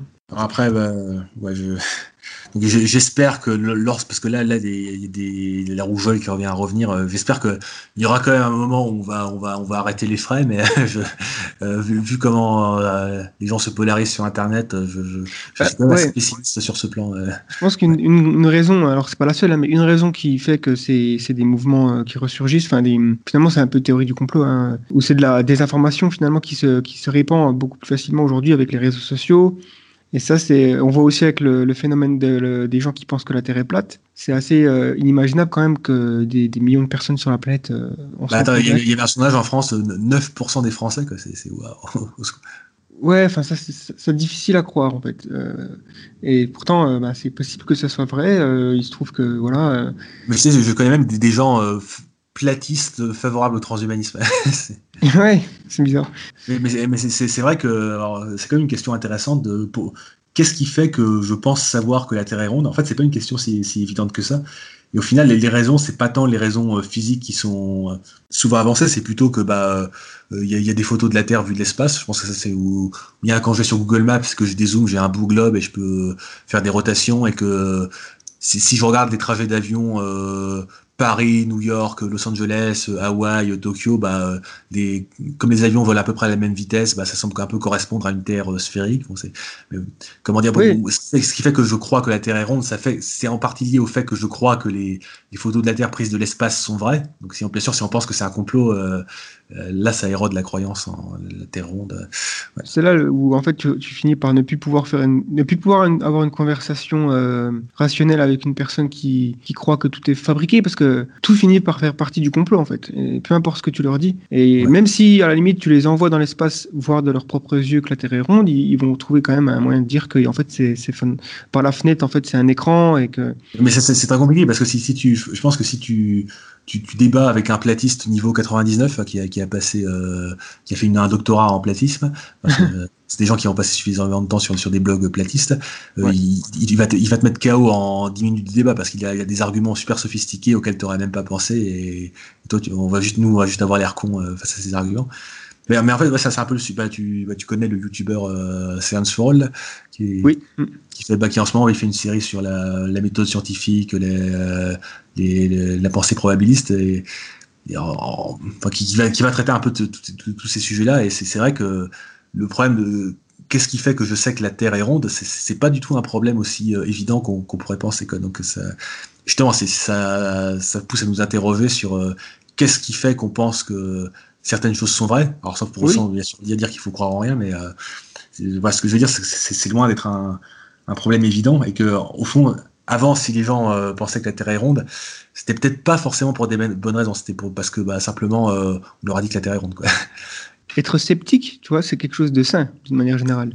Euh, faire preuve de scepticisme face à n'importe quelle information. Mais après, au bout d'un moment, on rentre dans du scepticisme qui n'est pas sain. C'est d'être euh, persuadé que rien n'est vrai, tout ce qu'on nous dit finalement c'est formaté, qu'il y a une sorte de contrôle général et que les informations elles sont euh, elles sont révélées au public mais elles sont fausses. Enfin, qu'il y a une sorte voilà, la NASA n'a jamais envoyé d'homme sur la Lune. Tout ça, c'est ça, finalement, on tourne en boucle et, on. C'est pour ça que je suis pas super fan du, terme sceptique ou de la mise en avant du scepticisme comme un principe fondamental parce que c'est un petit peu un côté il faut douter de tout. Alors oui, il faut douter de tout, mais pas également. Quoi. Donc, euh, moi, je pense qu'il faut être plutôt euh, ce qu'on appelle bayésien, c'est-à-dire il bah, faut, faut, mettre des probabilités sur tout, mais les probabilités euh, ne sont pas les mêmes sur un sujet ou sur un autre euh, sujet. Et puis, il faut être prêt à les remettre en question avec de nouvelles informations. Oui, oui, parce qu'au bout d'un moment, voilà, effectivement. il faut, quantifier le doute sur chaque, sur chaque sujet. Exactement. La Terre, est, ça se trouve, on est dans une simulation et en fait, la Terre, elle est ni plate ni ronde, elle est, c'est un programme informatique, quoi. Donc, ouais. Et donc, mais il faut juste, comme tu dis, attribuer une probabilité. Est-ce que ça, c'est, probable? Et aussi, j'aime bien le, le, le, rasoir d'Orkham, en philosophie, où finalement la, la, solution la plus simple est souvent la plus probable. Par exemple, si on prend un exemple, euh, est-ce qu'il est plus logique que les Égyptiens aient construit les pyramides ou alors des extraterrestres? Euh, la, la, réponse la plus simple, celle qui invoque le moins de, de si, finalement, c'est celle que c'est finalement les, les Égyptiens. Parce que si on imagine que c'est les extraterrestres, il faut imaginer d'où ils viennent, pourquoi ils les ont construits, comment ils ont fait pour construire ça, pourquoi on n'a aucune autre trace de leur présence. Enfin, tu finis par avoir une liste de conditions qui fait que cette hypothèse-là elle est moins simple, donc euh, moins probable. Et en, passant, tu sais que bah, je sais pas si tu en as parlé avec euh, Lé, mais euh, le rasoir d'Occam peut être vu comme une conséquence des lois des probabilités. Ah non, non, je sais pas du tout ça. Ta explication est amusante, c'est que si tu te dis, bah, tu as une thèse donnée, bah, tu, tu, vas considérer toutes les explications possibles. Donc, les explications, tu vas dire que c'est des textes que tu pourrais écrire dans un fichier texte. Donc, euh, des explications qui font un caractère, des explications qui font deux caractères, des explications qui font trois caractères. Donc, bien sûr, il y a un nombre ultra exponentiel d'explications possibles. Mhm. L'idée, c'est que chaque explication de un caractère, deux caractères, trois caractères, quatre caractères va quand même avoir une certaine probabilité d'être vraie, à supposer qu'elle fasse sens.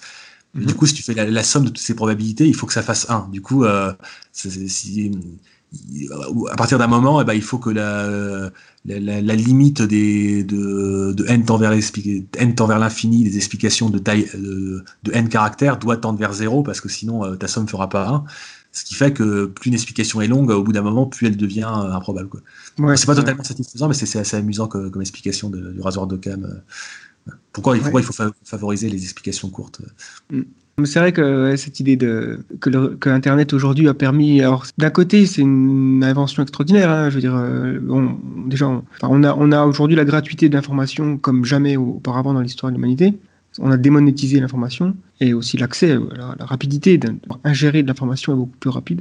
Euh, mais ça a permis à n'importe qui d'avoir une voix, ce qui n'apporte pas forcément que des bénéfices, puisqu'on retrouve des gens qui ont des théories euh, qui, sont, qui peuvent être euh, blessante pour, euh, pour une société. Quoi. Bah, bah, bah, là, on, estime que le, l'anti, le, l'antivaxisme sur Internet tue environ 6000 bébés par an aux États-Unis euh, aujourd'hui.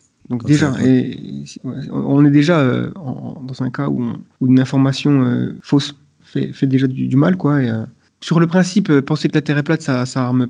moi j'ai envie de dire, tu penses que tu veux, je m'en fous.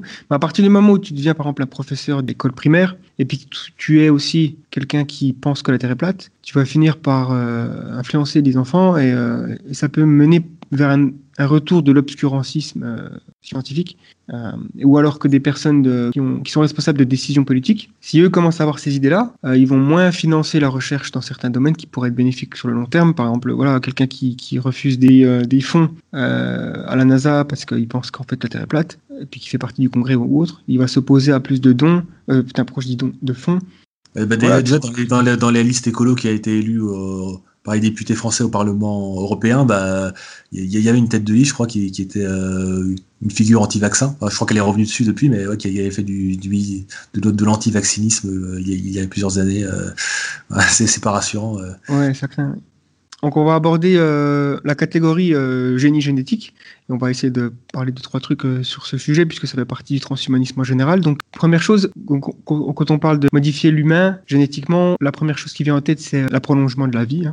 Déjà, quels sont les arguments, tout simplement, en faveur du prolongement de la vie, euh, en bonne santé, je précise, puisqu'on n'a pas envie de prolonger des gens euh, qui sont en mourant. C'est pas le, but de prolonger la vie d'une manière euh, sur son lit de mort, quoi, mais plus voilà d'être. Ça dit, tu as, un truc qui, a, qui un, concept qui est encore mieux, c'est la, la, réjuvénation, donc que tu pourrais rajeunir, ce qui est ce qui est pas un concept biologiquement délirant. Enfin, on arrive à le faire sur des, des bactéries, je crois.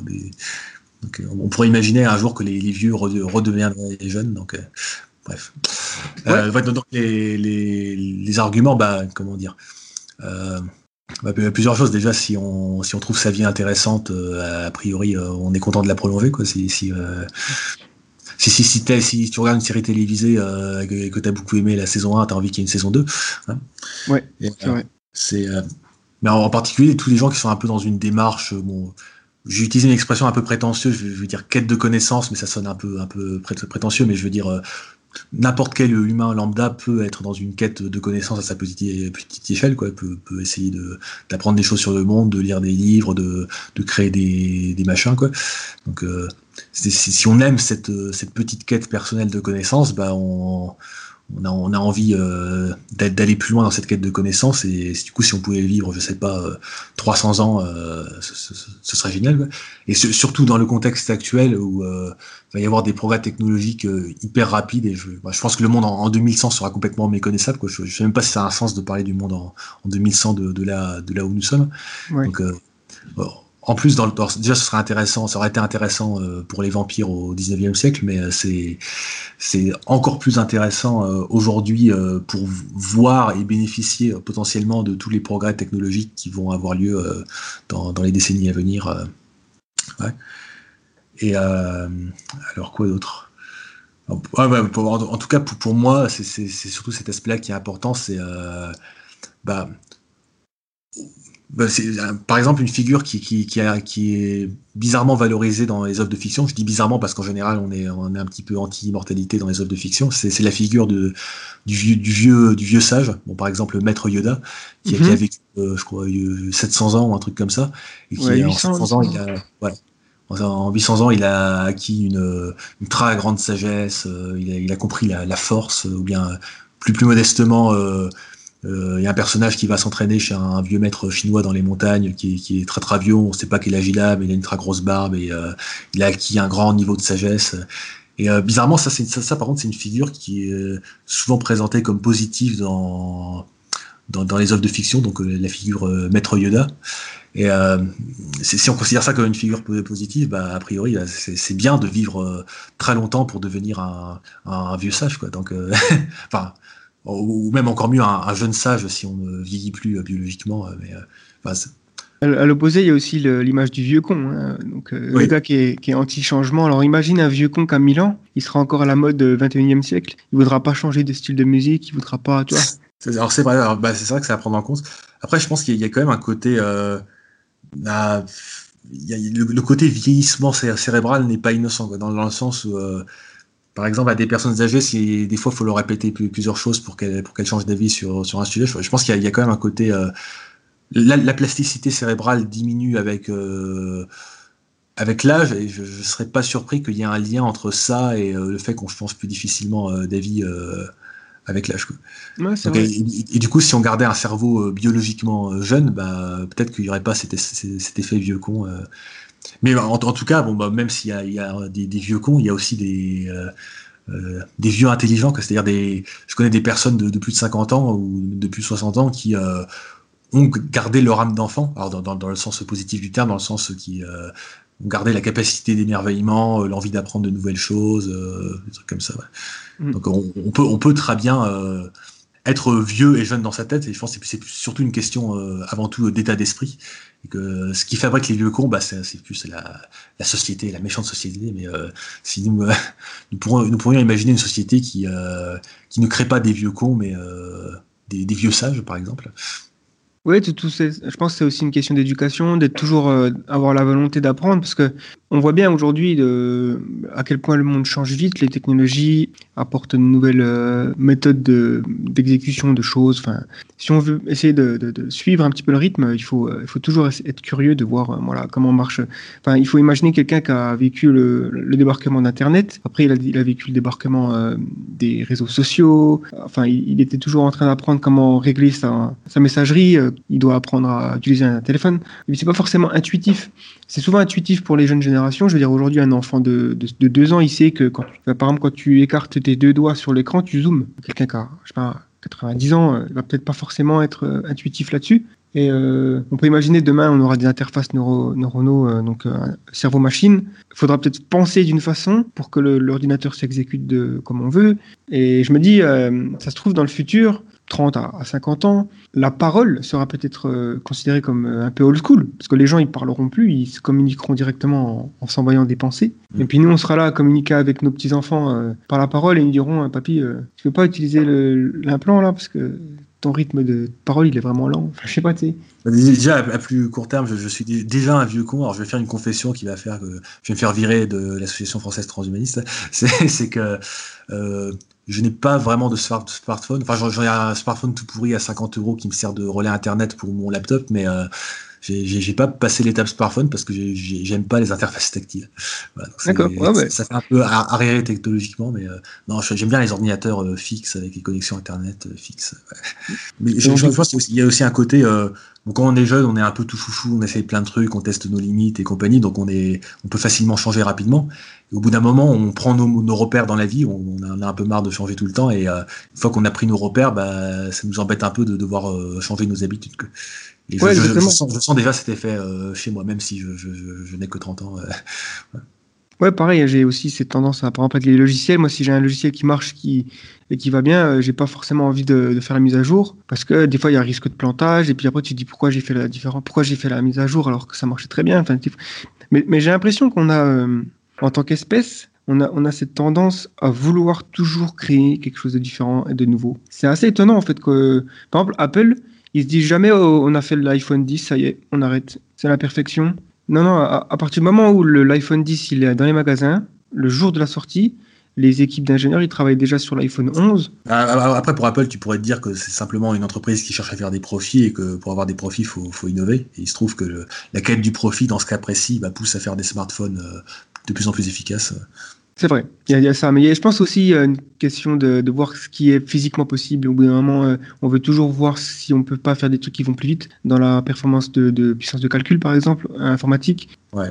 Pour différentes raisons, et des bonnes raisons. Je veux dire, on a besoin de. Par exemple, bah, donc, le, consommateur veut des produits euh, de plus en plus puissants, et ce qui stimule euh, la recherche publique et privée à faire des trucs de plus en plus miniaturisés, par exemple. Oui, et puis même en recherche scientifique, on a besoin de, supercalculateurs pour simuler des régions de l'univers, pour voir comment les, galaxies sont nées ou des trucs comme ça. Donc ça pousse euh, voilà, à, innover dans ces secteurs-là, évidemment. Mais euh, parce que certaines euh, personnes font le, posent l'argument que ce serait bien qu'on arrête un petit peu cette course vers le, progrès technologique et qu'on arrête un petit peu et puis qu'on se dise ok, on est arrivé là, on peut, on peut respirer un peu et profiter un petit peu de ce qu'on a. Mais il semblerait qu'on est dans une sorte de train qui, qui n'a pas de frein Ouais. Euh, mais mais, mais c'est vrai parce que là, là on dit on, dit qu'on est dans une course au progrès. Enfin, comment dire? On a, on a parfois l'impression que l'humanité décide de progresser. Alors, en fait, c'est un, un, phénomène très, très aveugle. Quoi. Le, bah, euh, Apple veut juste euh, augmenter ses profits, le consommateur il veut juste un, iPhone plus puissant, le chercheur il veut, il veut faire des publications scientifiques pour garder son métier. donc au, au, final, individuellement, chaque petit engrenage a des, motivations euh, extrêmement basiques, n'a même pas besoin de se, poser des questions sur euh, le, futur de l'humanité et de la technologie, mais ça fait un grand phénomène euh, collectif aveugle qui fait que, en tout cas aujourd'hui, on, va vers de, plus en plus de progrès technologiques et des smartphones de plus en plus perfectionnés. Mais il n'y a, pas de conducteur de train.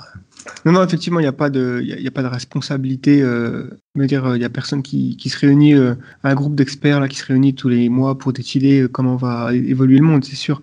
Je pense qu'on est déjà arrivé à un stade où le monde est tellement complexe que ce serait simplement impossible en fait. Mais après, y a, tu connais sans doute la métaphore du, du cours d'eau. C'est bon, si tu vois le, ce progrès technologique un petit peu aveugle, bon, qu'il soit positif ou négatif, comme un, un cours d'eau très puissant, bah tu, tu vas pas construire un barrage contre le cours d'eau parce que l'eau va s'accumuler et ton, ton, barrage va, va casser.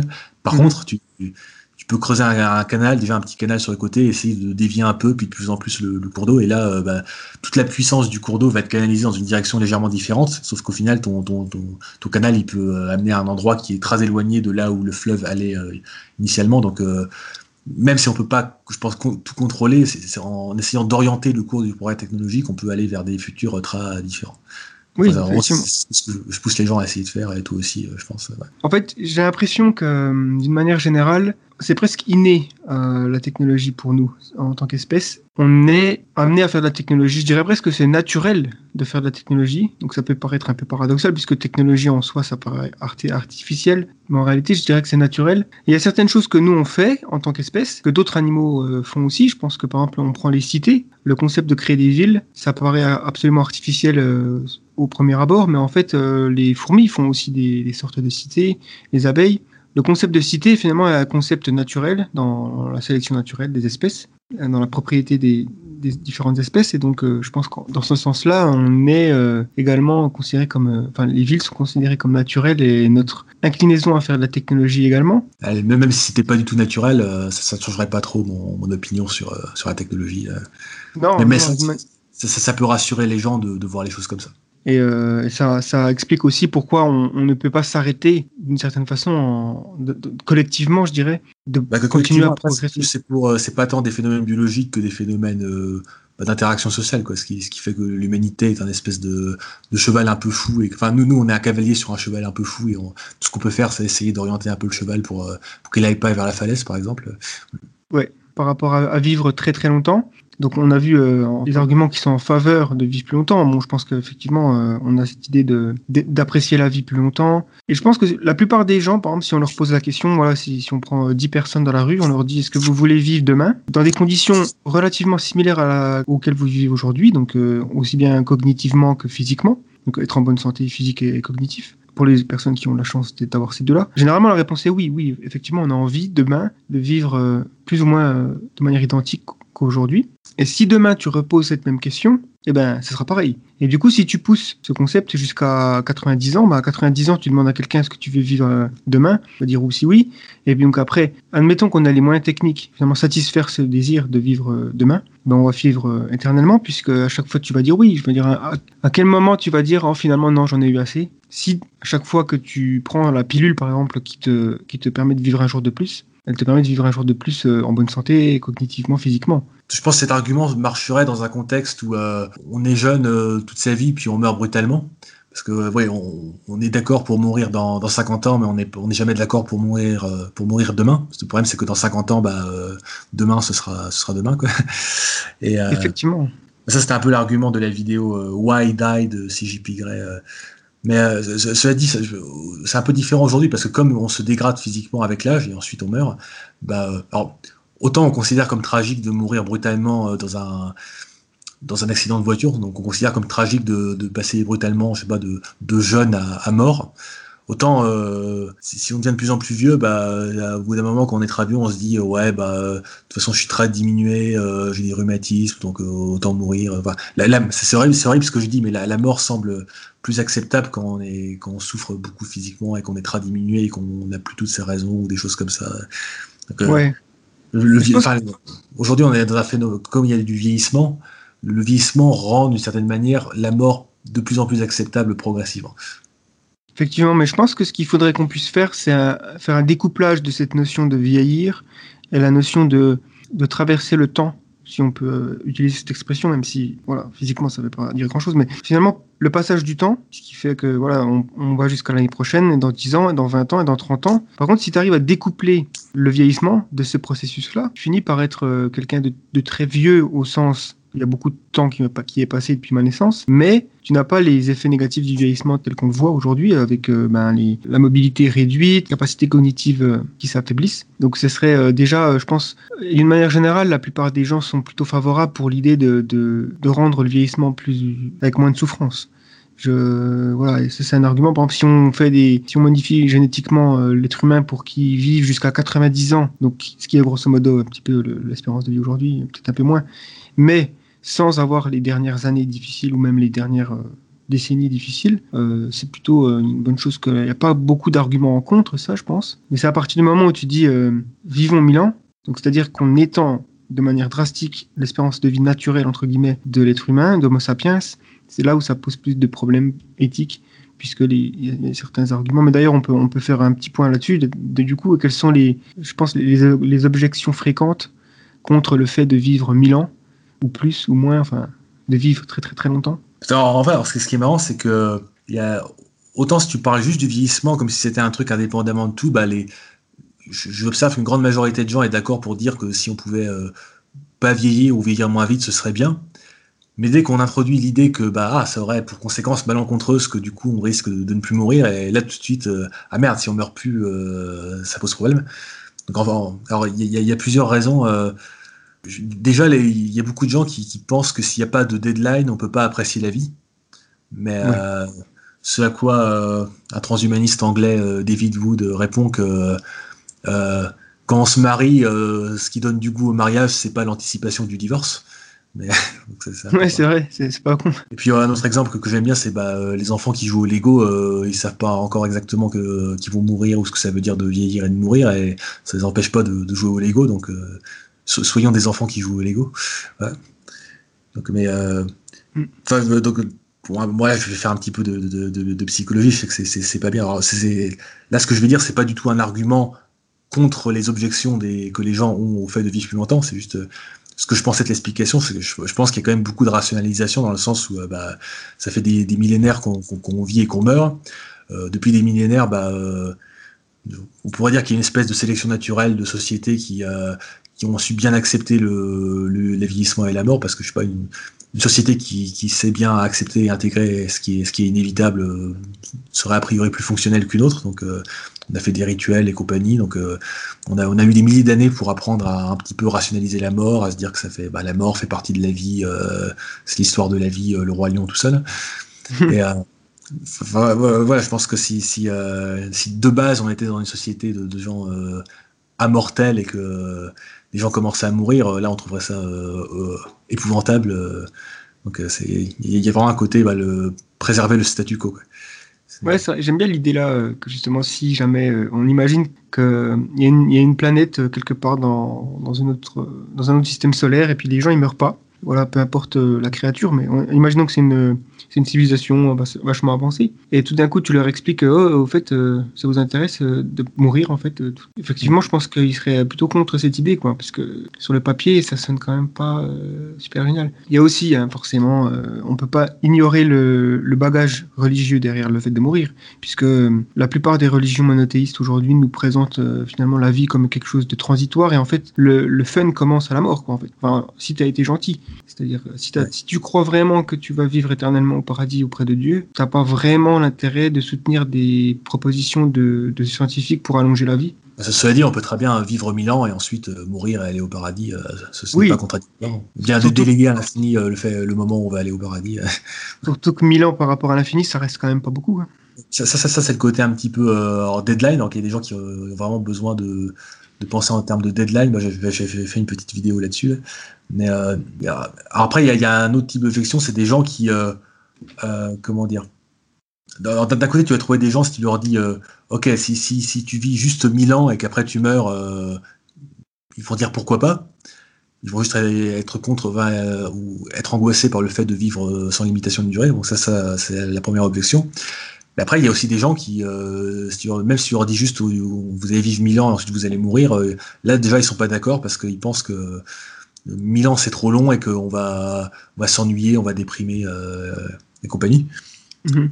bah, je, enfin, comment dire, je, ne suis pas d'accord bien sûr parce que enfin, qui, peut prétendre en, une seule vie avoir fait ne serait-ce qu'un milliardième de, de, ce qu'il y a à faire aujourd'hui? Euh, Déjà aujourd'hui il y a plein de trucs à faire, mais dans, dans 50 ans ce sera encore plus impossible de tout faire. Quoi. Donc euh, je, je, veux dire euh, je sais pas ce qu'on veut dire, c'est si on a l'impression d'avoir fait le tour euh, de la vie en 100 ans, euh, est-ce qu'on serait pas un petit peu euh, dépressif si, ton ambition, par exemple, c'est de, durant toute ta vie, de voir le plus d'endroits possibles, c'est théoriquement impossible euh, bah, de tout voir en fait sur la planète, puisque faudrait que tu passes une journée dans chaque euh, recoin de la Terre, ça, devient ridicule. Bah, après, une objection que tu pourrais avoir à ça, c'est que bon, par exemple, à, un moment, j'ai travaillé au Japon, donc au début, euh, visite des temples, c'est super génial. Mais c'est vrai que quand on a vu 30 temples japonais, bon, c'est pas qu'on les a tous vus, mais, mais, un peu quand même, quoi. Donc, c'est un personnage de, Westworld qui, un robot qui lit des, des, bouquins dans une bibliothèque et puis moment, elle décide de s'arrêter de lire et un autre personnage lui demande euh, Mais t'as pas tout lu? Elle dit euh, J'en ai lu assez. C'est vrai. En fait, j'ai quand même l'impression qu'il y a une certaine, je dirais plus une routine, peut facilement euh, ternir un petit peu certains événements, par exemple, parler d'un cas personnel aussi. J'étais en, voyage en Nouvelle-Zélande et en Australie, donc pendant plusieurs mois, hein, presque deux ans dans les deux pays, et euh, à, voyager en backpacker, quoi, c'est-à-dire avec un sac sur le dos, une voiture, et puis faire un peu le tour. Finalement, au début, tu vois tellement de nouvelles choses que tout paraît nouveau, et donc euh, en fait, tu as la perception aussi du temps qui est un peu différente. Mais à partir du moment où tu commences à te rendre compte que ça devient le défaut de, tout, de voir des trucs nouveaux tout le temps. En fait, c'est ça qui devient la nouvelle routine. Et ça a moins d'impact quand tu arrives vers une nouvelle cascade magnifique. Bon, bah ouais, effectivement. Euh, mais en fait, euh, ça fait. Je vois tout le temps un truc nouveau, donc c'est devenu une routine, donc j'apprécie peut-être un peu moins. Et donc, une alternative à ça, ça serait un autre, une autre modification génétique qu'on pourrait imaginer euh, sur le cerveau humain. C'est augmenter notre capacité à s'émerveiller, par exemple, ou alors à apprécier. Ou, enfin, au final, l'être humain a une enfin, un certain niveau d'appréciation de, l'environnement. Et euh, on est loin, je pense, d'être euh, dans une sorte de au sommet de l'échelle de ce qui est possible d'expérimenter en tant qu'être euh, vivant sur dans l'univers. On peut imaginer d'autres civilisations extraterrestres qui ont des par exemple ce que nous on considère comme beau et, humoristique, l'amour ou l'art, voilà, par rapport à ce qu'un chien expérimente, donc nous, on va écouter une symphonie de, Mozart et pleurer parce que c'est beau. Un chien, il n'a absolument pas la capacité cognitive d'apprécier cette euh, nuance et voilà de, comprendre ce qui lui arrive. Peut-être qu'il y a certaines choses qu'il est possible d'expérimenter que notre esprit ne peut pas saisir et qu'on pourrait peut-être déverrouiller euh, ces, choses-là euh, uniquement via la, technologie. quoi. C'est un, peu de ce dont je parlais au début dans les, grands buts du transhumanisme. Après, je ne pense pas que ce soit vraiment déverrouillé parce que je pense que la, partie du cerveau. Désolé pour les, amoureux des chiens, mais disons que la, partie du cerveau du. enfin, le ver de terre n'a pas une partie du cerveau qui pourrait apprécier Mozart et qui suffirait de déverrouiller, il faudrait la créer. Oui, du, coup, il faudrait plutôt créer de nouvelles parties de notre cerveau qui nous permettraient de nous émerveiller euh, devant des trucs incroyablement plus complexes qu'on ne pourrait même pas comprendre aujourd'hui.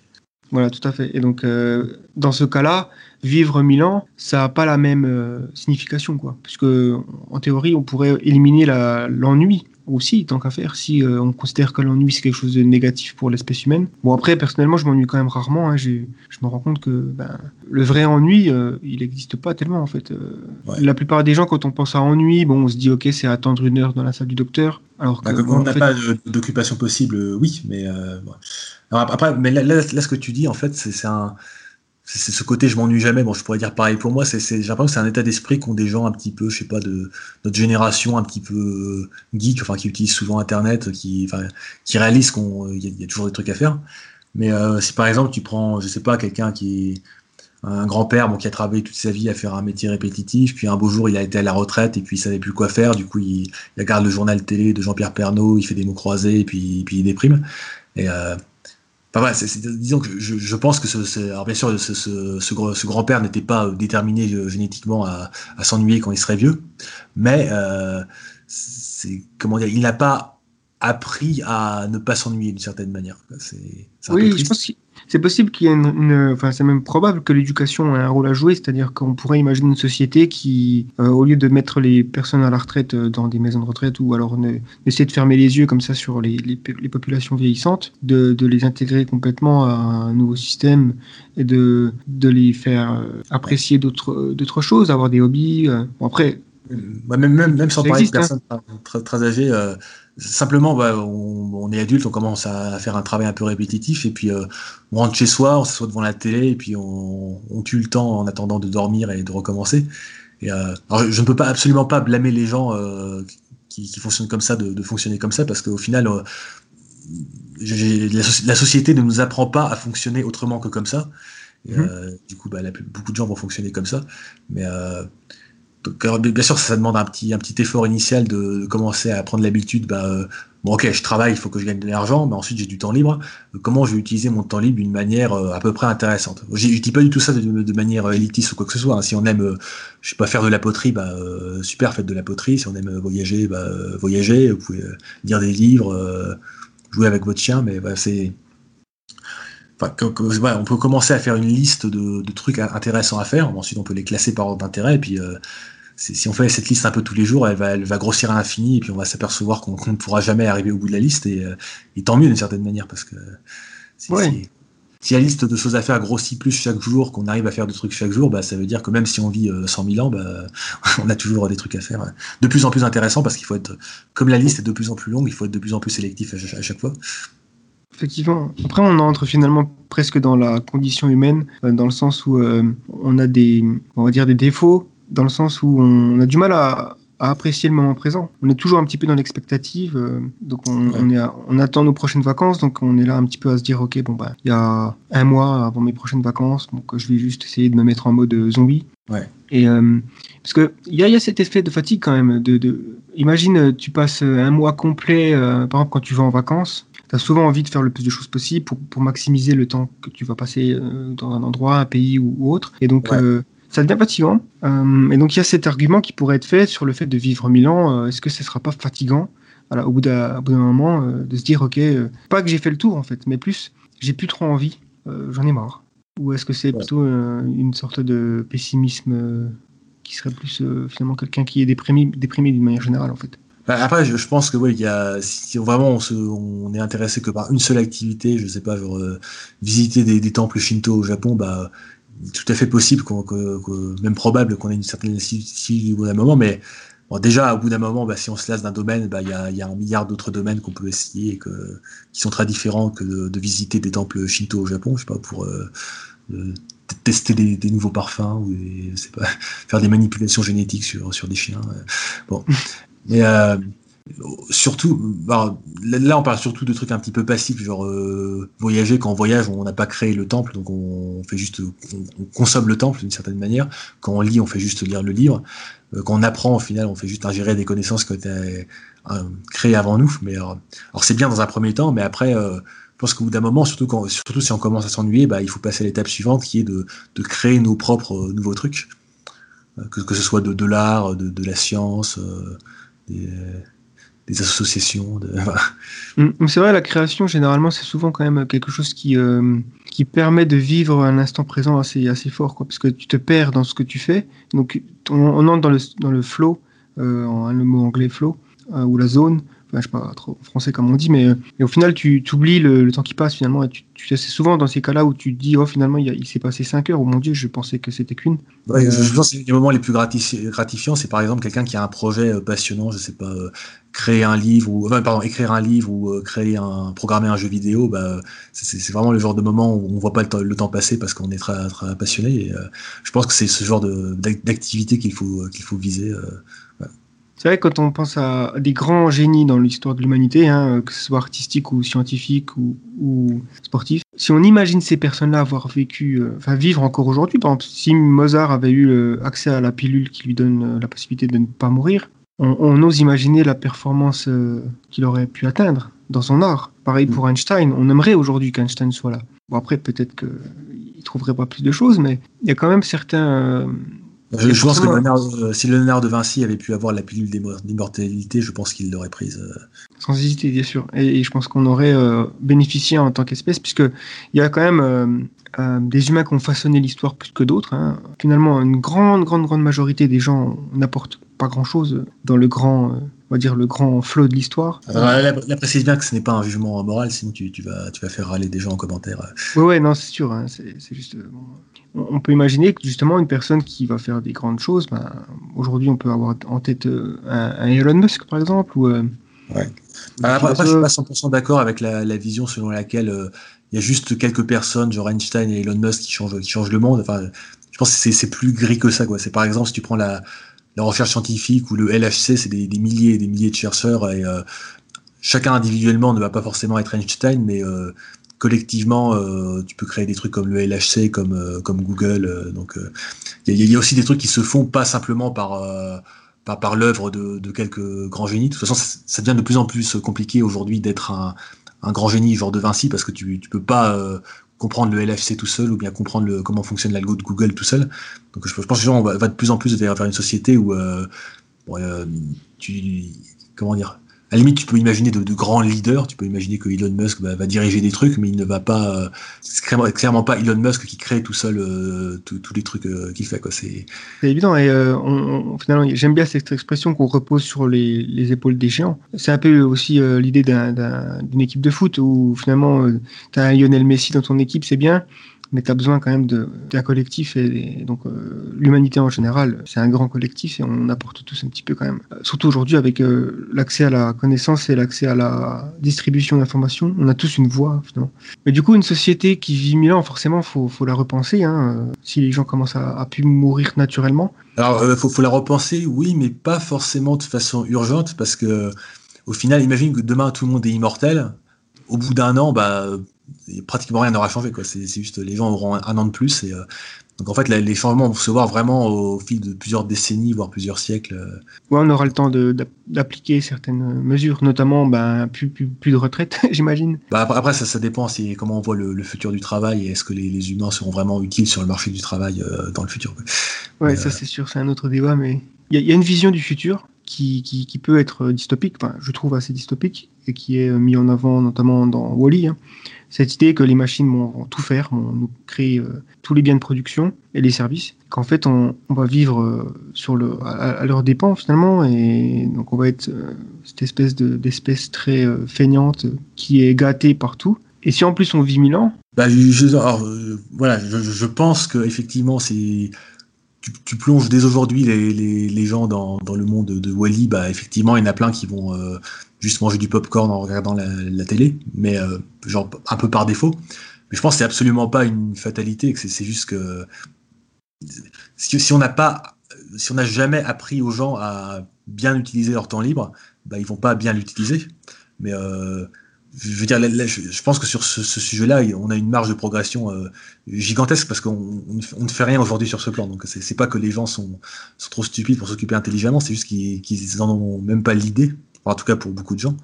Donc mm. je, pense que même sans modifier génétiquement l'humain et compagnie, même en, regardant les humains aujourd'hui, bah, euh, une société à la Wally n'est absolument pas euh, inéluctable. Elle est, possible, mais pas du tout inéluctable. Et, euh, même, elle est même, je pense, assez facilement éluctable.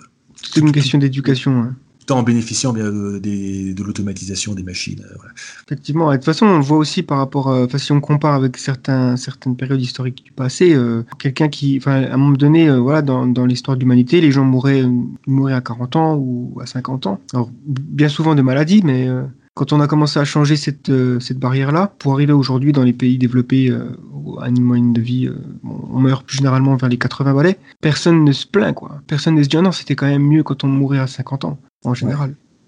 Euh, donc, euh, même s'il y a, y, a, y a, on voit hein, dans certaines euh, régions du monde, notamment au Japon et en Chine, il commence à y avoir un problème avec la, population vieillissante, notamment en termes de. Ben, le Japon encore plus, puisqu'ils ont, ils ont une politique d'immigration très forte, enfin, je veux dire très stricte. Ouais, très faible. Notamment l'explication derrière leur fascination pour les robots, finalement, qui, eux, ils ont plus que jamais besoin d'une force ouvrière robotique. La question que j'aimerais aussi savoir, c'est. Alors, tu en as parlé un petit peu dans tes vidéos, même, tu as fait deux vidéos dessus. C'est le problème de la surpopulation et tu l'expliques de manière assez. Euh, j'avais jamais vu euh, cet argument et je le trouve euh, très convaincant, notamment avec une petite formule mathématique. Qu'est-ce que tu réponds aux gens qui te disent si on finit par plus mourir, comment on va faire pour régler le problème de la surpopulation? Est-ce que ça va finir en soleil vert? Alors déjà, justement, par rapport à un truc que, que j'ai dit tout à l'heure, bah, c'est si euh, en fait, j'ai l'impression que qu'on a déjà une mauvaise compréhension intuitive de ce que ça veut dire d'arrêter de, vieillir. Là, là, je fais vraiment une expérience de pensée où tu as, une fée avec une baguette magique et paf, euh, tout le monde est tout le monde arrête de vieillir. Euh, bah, on, a, vraiment l'impression qu'il y a une espèce de flux tendu de naissance et de mort, et que si on arrête le flux des, morts, bah, à très très court terme, la population va, va exploser. alors que même si, si tu vois, si tu tu rends tout le monde immortel euh, aujourd'hui, dans un an, euh, pratiquement rien n'a changé dans la distribution de population. Euh, donc, et mhm. ouais, l'argument de la vidéo, bah, en gros, bah, pour, pour, résumer, c'est que forcer les gens à mourir pour, comme technique de, contrôle de la population, déjà ce, n'est pas c'est pas très gentil, c'est pas très Charlie. et, mais, surtout c'est infiniment moins efficace que d'essayer de d'influer le taux de natalité, donc qui est en gros qui soit légèrement supérieur à deux ou légèrement inférieur à deux enfants par femme et a sur le long terme des conséquences dramatiquement différentes. Et surtout, si on observe que, un truc qu'on observe dans absolument tous les pays du monde, c'est que quand la, richesse moyenne augmente, le nombre d'enfants par femme diminue. Bon, peut-être pas au même rythme dans tous les pays, mais ce qu'on observe, c'est vraiment que, quand la, richesse augmente, euh, l'éducation augmente, bah, y a, les gens font moins d'enfants.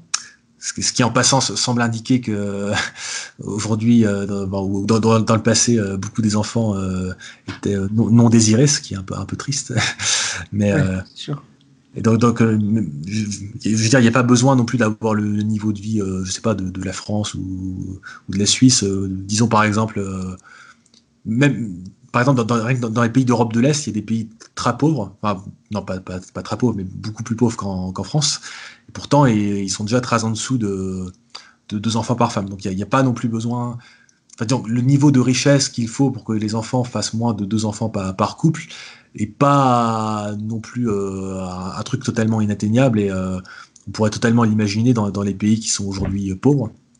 Donc il y a, a, par exemple, euh, non, j'ai déjà dit dans ma vidéo, mais le, en général, quand on demande aux gens quel est le, le, nombre d'enfants par femme au Bangladesh, ils vont répondre, je sais pas, 5, 7. En fait, non, c'est 2,3 enfants par, par femme. Donc, ils sont très proches de 2. Ouais. Ils sont déjà presque euh, atteints leur, leur, leur, transition démographique, en fait. Alors que pourtant, au Bangladesh, tu vois des niveaux de pauvreté euh, inimaginables en France, quoi. C'est. Euh, ouais. T'aurais pas envie forcément d'y vivre, mais donc il n'y a, a, pas non plus. Enfin, le je pense qu'il est tout à fait réaliste d'imaginer que même, même avec euh, c'est vrai qu'on va avoir plein de problèmes écologiques et compagnie, mais même avec ça, ça me semble pas délirant d'imaginer que les pays qui sont aujourd'hui pauvres avec une très forte natalité pourront atteindre un niveau de, très relative richesse qui sera suffisant pour que les gens euh, commencent à faire moins de deux enfants par couple.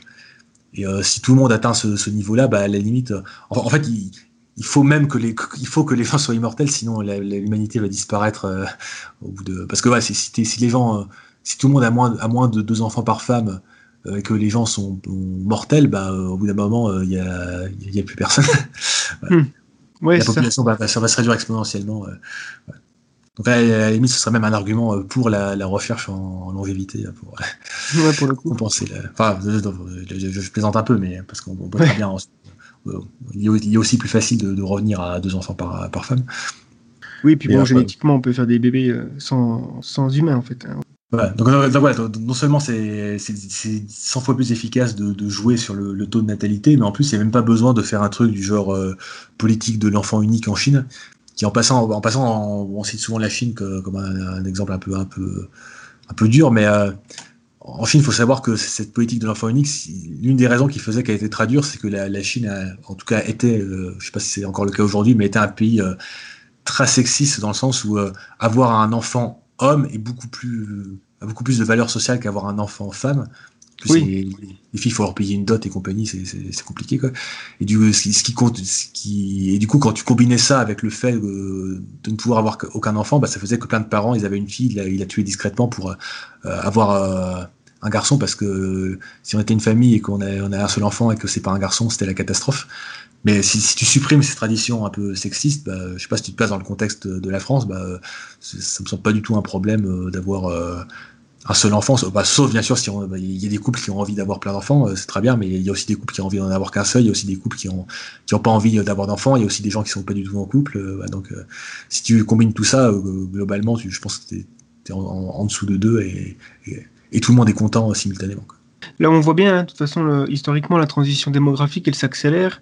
Euh, par exemple, l'Angleterre, qui est, euh, qui est un pays, donc avant la révolution industrielle en, au XVIIIe siècle, ils ont un, taux de natalité, enfin un taux d'enfants par femme de 5, 6, même 7. Et ils ont mis un siècle avant d'arriver à finalement un taux de 2, 3. Et si on prend le Liban, donc au XXe siècle, ils ont mis 7 ans à atteindre euh, le même ratio euh, de passer de 5 à 6, à 6 enfants par femme jusqu'à 2 3, parce que ben, y a eu une, aide au développement de ce pays qui fait que les gens aussi l'éducation des femmes, il hein, faut, le dire, euh, et puis la capacité de se, procurer des contraceptifs, tout ça, ça fait la différence. Le taux de mortalité des, enfants aussi, qui fait que ben, forcément, si tu fais un enfant qui survit, tu as tendance à pas vouloir en faire 10, 10 autres, quoi.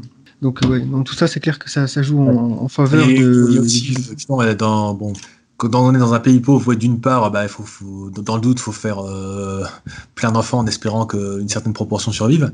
Mais aussi, une, une raison d'en faire beaucoup, c'est que comme dans beaucoup de pays pauvres, il n'y a pas de système de retraite comme en France, bah, euh, notre, assurance retraite, c'est nos enfants. Donc, euh, plus on a d'enfants, plus on a une meilleure retraite. Donc, ça, ça donne individuellement un incitatif à, avoir, beaucoup d'enfants, même si euh, collectivement, c'est pas forcément dans l'intérêt de, de, la société, d'une société pauvre d'avoir euh, beaucoup d'enfants. quoi.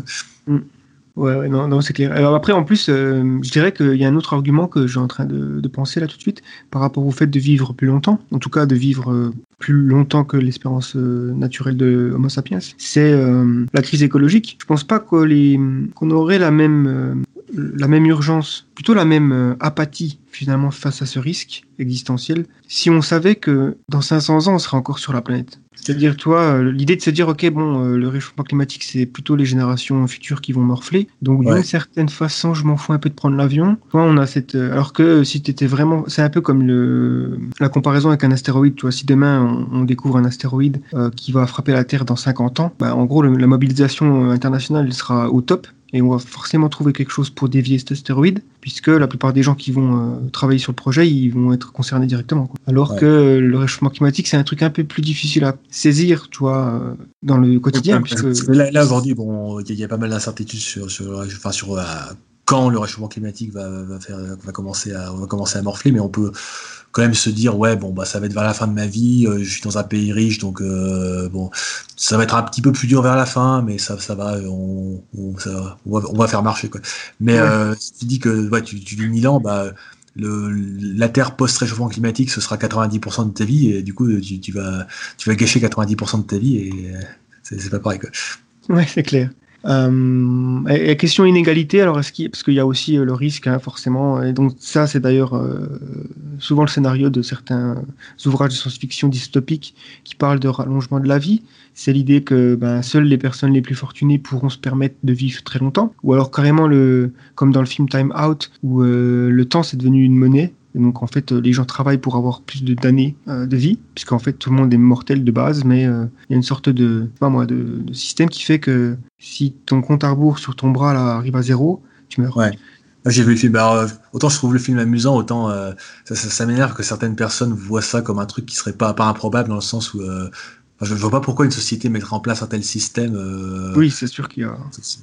Surtout que même si tu es un, horrible capitaliste avec une moustache et un chapeau et que tu veux euh, faire exploiter les gens, bah, tes ouvriers, il a, fallu les former, ça coûtait de l'argent, donc euh, s'ils sont immortels, c'est bien parce que tu peux les. T'as pas besoin de, reformer de nouveaux ouvriers et de leur payer une retraite. Euh.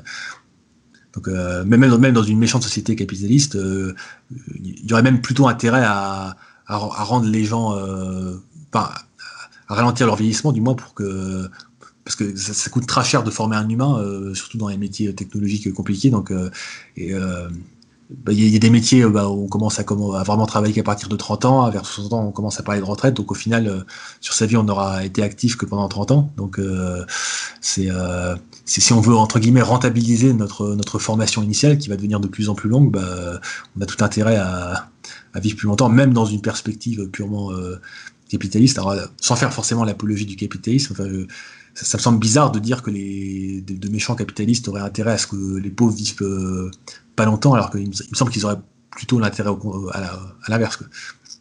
Ouais, tout à fait. De toute façon, c'est clair que c'est un argument qui me semble toujours, euh, qui vient souvent euh, en premier lieu quand on réfléchit à cette question, puisqu'on a des, craintes finalement, puisqu'on voit les inégalités, euh, c'est sûr qu'elles existent, mais mais il faut pas oublier non plus que bon, plus les gens deviennent riches, plus les pauvres deviennent riches aussi. Généralement, hein. on voit aujourd'hui que les pauvres sont plus riches qu'avant. Hein. Alors en fait, la situation aujourd'hui, c'est un peu paradoxal, c'est que le niveau de, enfin globalement dans tous les, le, niveau de vie de, tous les tous les pays augmente. Enfin, le PIB par habitant augmente un peu partout.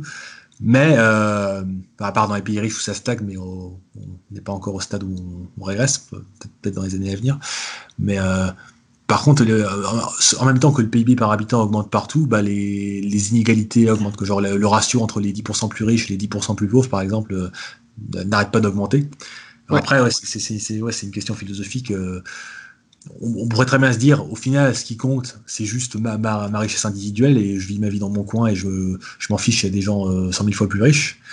Mais après, il y a, il y a- ouais, ouais, on, on a aussi envie qu'il y ait- y un côté un peu égalitaire et que c'est, on peut trouver ça injuste que certains soient, soient plus riches. Mais à, à la limite, moi, ma position, c'est que s'il y a des forces d'inégalité, ce que, ce, que, ce que ça veut juste dire, ça veut dire que il y aurait facilement, entre guillemets, facilement moyen de mieux redistribuer ça pour euh, au- augmenter le- le- la, la- la richesse de tout le monde.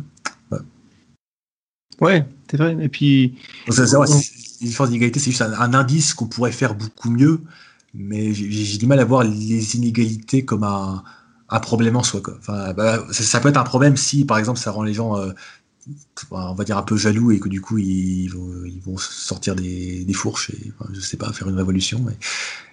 Donc ça, peut légitimement énerver les gens de, de, de, voir des inégalités et de se dire qu'on pourrait faire beaucoup mieux que ça. Euh, mais euh, après, je pense en dernier recours, ce qui compte, c'est le, bah, le, par exemple, je sais pas, le, le, le niveau de vie minimal de chaque humain sur Terre. euh, ouais. Ouais, tout à fait. Après, quand je parlais d'inégalité, c'était dans la conversation sur le, le vivre plus longtemps, l'extension radicale de la vie, euh, puisque on, on peut imaginer hein, un scénario où, euh, voilà, c'est quelque chose. Alors, déjà, ça existe déjà aujourd'hui. Dans les pays riches, on, comme on a accès à une médecine plus avancée, on vit beaucoup plus longtemps en, mo- en moyenne que dans, dans les pays pauvres. Donc, euh, dès, dès- dès- dès aujourd'hui, bah, la longévité est un privilège euh, de riches, bah, de toute façon, même si la que par ailleurs, augmente partout euh, dans le monde. ça veut dire ouais, mieux manger déjà, ou alors mieux euh, avoir accès à la médecine. Mais d'une manière générale, on, on remarque quand même que quand on a inventé les vaccins, quand Louis Pasteur a inventé euh, le premier vaccin là, on n'a euh, pas vraiment vu finalement une distribution aller que vers les riches. Aujourd'hui, moi je suis vacciné, je suis pas un multimilliardaire. Ce qui veut dire aussi que c'est potentiellement euh, un mythe, finalement, cette, cette idée que, que les. Et même au niveau technologique, en général, je veux dire, le, le téléphone de, de Jeff Bezos, c'est plus ou moins le même que le mien. Je veux dire, il n'y a pas une, une différence technologique de monstre entre Oui. mon accès à la technologie. Quand il va sur Google, il n'a pas un accès privilégié à Google au final. C'est Google, c'est le même que moi. Pourtant, on, est- on a une, une égalité énorme de revenus. Bah, c'est ce qui est intéressant avec les technologies un peu nouvelles, c'est que bah, au final, l'accès à Internet est le même pour tout le monde. Bon, ok, dans certains pays, ça va être un peu lent, mais au final, bon, euh, la différence entre ton smartphone et celui de Jeff Bezos, bah, c'est que Jeff Bezos, il va avoir peut-être, je sais pas, une coque en or massif, un truc qui est un peu, un peu gadget bonus qui va pas vraiment améliorer son expérience smartphone. Exact. Et, euh, au, au final, ouais, ouais. En gros, pour ces- ce genre de te- technologie, euh, si, si tu payes euh, 10 fois plus cher, tu auras juste un truc qui va être, je sais pas, 10% mieux que le truc de base. Et, Le seul cas où euh, la technologie de vivre plus longtemps serait réservée aux riches, c'est si elle coûte beaucoup d'argent à faire. Euh, Est-ce que tu penses que c'est plausible ça par rapport à Bah, ce qu'on ça sait dépend, dépend du type de technologie. Euh, Mais je, alors, je pense que quand, quand on pense intuitivement que ça va coûter cher, je pense que l'image qui vient en tête, c'est les, les traitements très coûteux qu'il y a aujourd'hui pour les cancers ou chimiothérapie, radiothérapie, où là, là effectivement, euh, ça coûte très cher. Et d'ailleurs, les pays pauvres n'y ont pas accès du coup. Mhm. Euh, mais alors, bien sûr, si c'est des traitements de ce type-là, oui, effectivement, ça peut être réservé euh, aux, aux plus riches, au moins dans un premier temps. Mais euh, si par exemple, euh, bah, la piste qui me semble la plus prometteuse pour l'allongement de la durée de vie, c'est les, les thérapies géniques. Une thérapie génique aujourd'hui, bah, c'est une injection. Donc une injection, c'est je sais pas, c'est comme un vaccin. Ça coûte une fois qu'on a bien euh, industrialisé le processus, bah, ça, ça, ça peut coûter très peu cher. Donc, Ouais, ouais, donc, effectivement. Parce qu'il y a plusieurs voies hein, pour euh, aujourd'hui l'extension. Il y a plusieurs recherches qui sont menées dans différents domaines. Il y a les télomères, une sorte de lacet à, chaque euh, à l'extrémité de chaque chromosome. Et plus ils viennent courts, il me semble, plus ils, ils endommagent le chromosome. Et donc euh, l'accélération du vieillissement vient de là. En passant, en ce, en ce moment, il y a, il y a- bon, je, je fais de la pub pour une petite chaîne qui mériterait plus d'abonnés, c'est euh, Long Long Life, je sais pas si tu connais là. C'est une, Euh, une, bah, une start-up qui fait des, enfin, qui, qui fait la, en, en gros de la, de la recherche pour des, des instruments permettant la, la- d'avancer la recherche en, en, long- en longévité. Et, euh, ils ont aussi un, un site très très complet avec des, des articles qui expliquent comment marche le vieillissement et puis et aussi une chaîne YouTube et ils viennent de lancer une série euh, bah, les, les neuf causes du vieillissement, donc euh, bah, neuf petites vidéos qui expliquent les, les neuf causes principales du vieillissement, du genre euh, raccourcissement des télomères, euh, oxydation, euh, repliement des protéines, voilà. Donc euh, Donc comment ça s'appelle? Long Long? Long long life. Long Long. Là, j'irai voir. Peut-être faire un podcast à la limite. euh, Ça pourrait être intéressant. Bah, je, je, bah, je pense que tu pourrais, tu pourrais interviewer bah, Gu- Guilhem, là, le, le PDG, qui, est- qui, est, qui est très, très intéressant, qui a vraiment beaucoup de choses à dire et qui connaît en plus très bien le sujet du, du vieillissement. euh, ouais. Ok, cool. Euh, Ouais. Sinon, juste, Ouais, non, j'allais euh, embrayer sur quelque chose d'autre, qui reste sur le domaine du vieillissement, enfin plutôt de la longévité. C'est euh, alors là, on rentre dans quelque chose de beaucoup plus spéculatif et beaucoup plus science-fiction, mais euh, il y a la possibilité d'une immortalité technologique via finalement la numérisation du cerveau ou de la conscience sur un support digital ou alors robotique. On pourrait imaginer donc un transfert de conscience où finalement, si tu ne dépends plus de ton corps biologique, mais d'un corps robotique, ou alors comme dans Altered Carbon, la série de Netflix, où bah, pardon de spoiler, enfin je spoil pas vraiment puisque c'est c'est le Ah, synopsis. c'est la bande-annonce, ça. Ouais, c'est euh, finalement tu changes de corps, d'enveloppe corporelle. Donc les, les finalement les il y a des clones qui sont créés euh, sur mesure pour certaines personnes. Donc euh, bah, tu peux décider de, à un moment donné de changer euh, de- de- d'enveloppe corporelle. Donc les gens vieillissent dans leur enveloppe corporelle jusqu'à un moment donné où ils décident soit parce qu'ils sont trop endommagés à la suite d'un accident, soit par décision de se faire transférer dans un corps plus jeune. Donc on a cette espèce d'immortalité comme ça qui est, de changer d'enveloppe. Est-ce que ça, ça fait partie du transhumanisme, j'imagine, en, en général? Vais juste une petite parenthèse sur, sur Altered Carbon. Enfin, ça, ça, ça, ça- ça- cette série m'a un petit peu énervé parce que c'est vraiment symptomatique de la, la, série de base qui parle du futur. Bon, euh, va être dystopique. Bon, alors pourquoi? Après, il y a de très bonnes séries dystopiques comme euh, Black Mirror, par exemple. Mais euh, là, euh, Altered Carbon, c'était vraiment c'est, euh, le, le dystopisme paresseux. Quoi. C'est, genre. euh, le, fu- le- il présente un futur très sombre, mais, mais, mais vraiment par, par un énorme manque d'imagination. Enfin, c'est- leur, leur société me semble pas du tout crédible. Je veux dire, d'avoir d'un côté des technologies de changement de. Tout le monde a une puce dans le cerveau, mais en même temps, il y a toujours des, des éboueurs et des prostituées. Enfin, euh, qu'est-ce que ça veut dire euh, Puis les, les gens qui sont. Ils vivent longtemps, euh, donc ils sont forcément euh, méchants et vicieux et pervers. Et, enfin, bon. Voilà, j'étais j'étais un petit peu énervé sur, euh, sur cette série.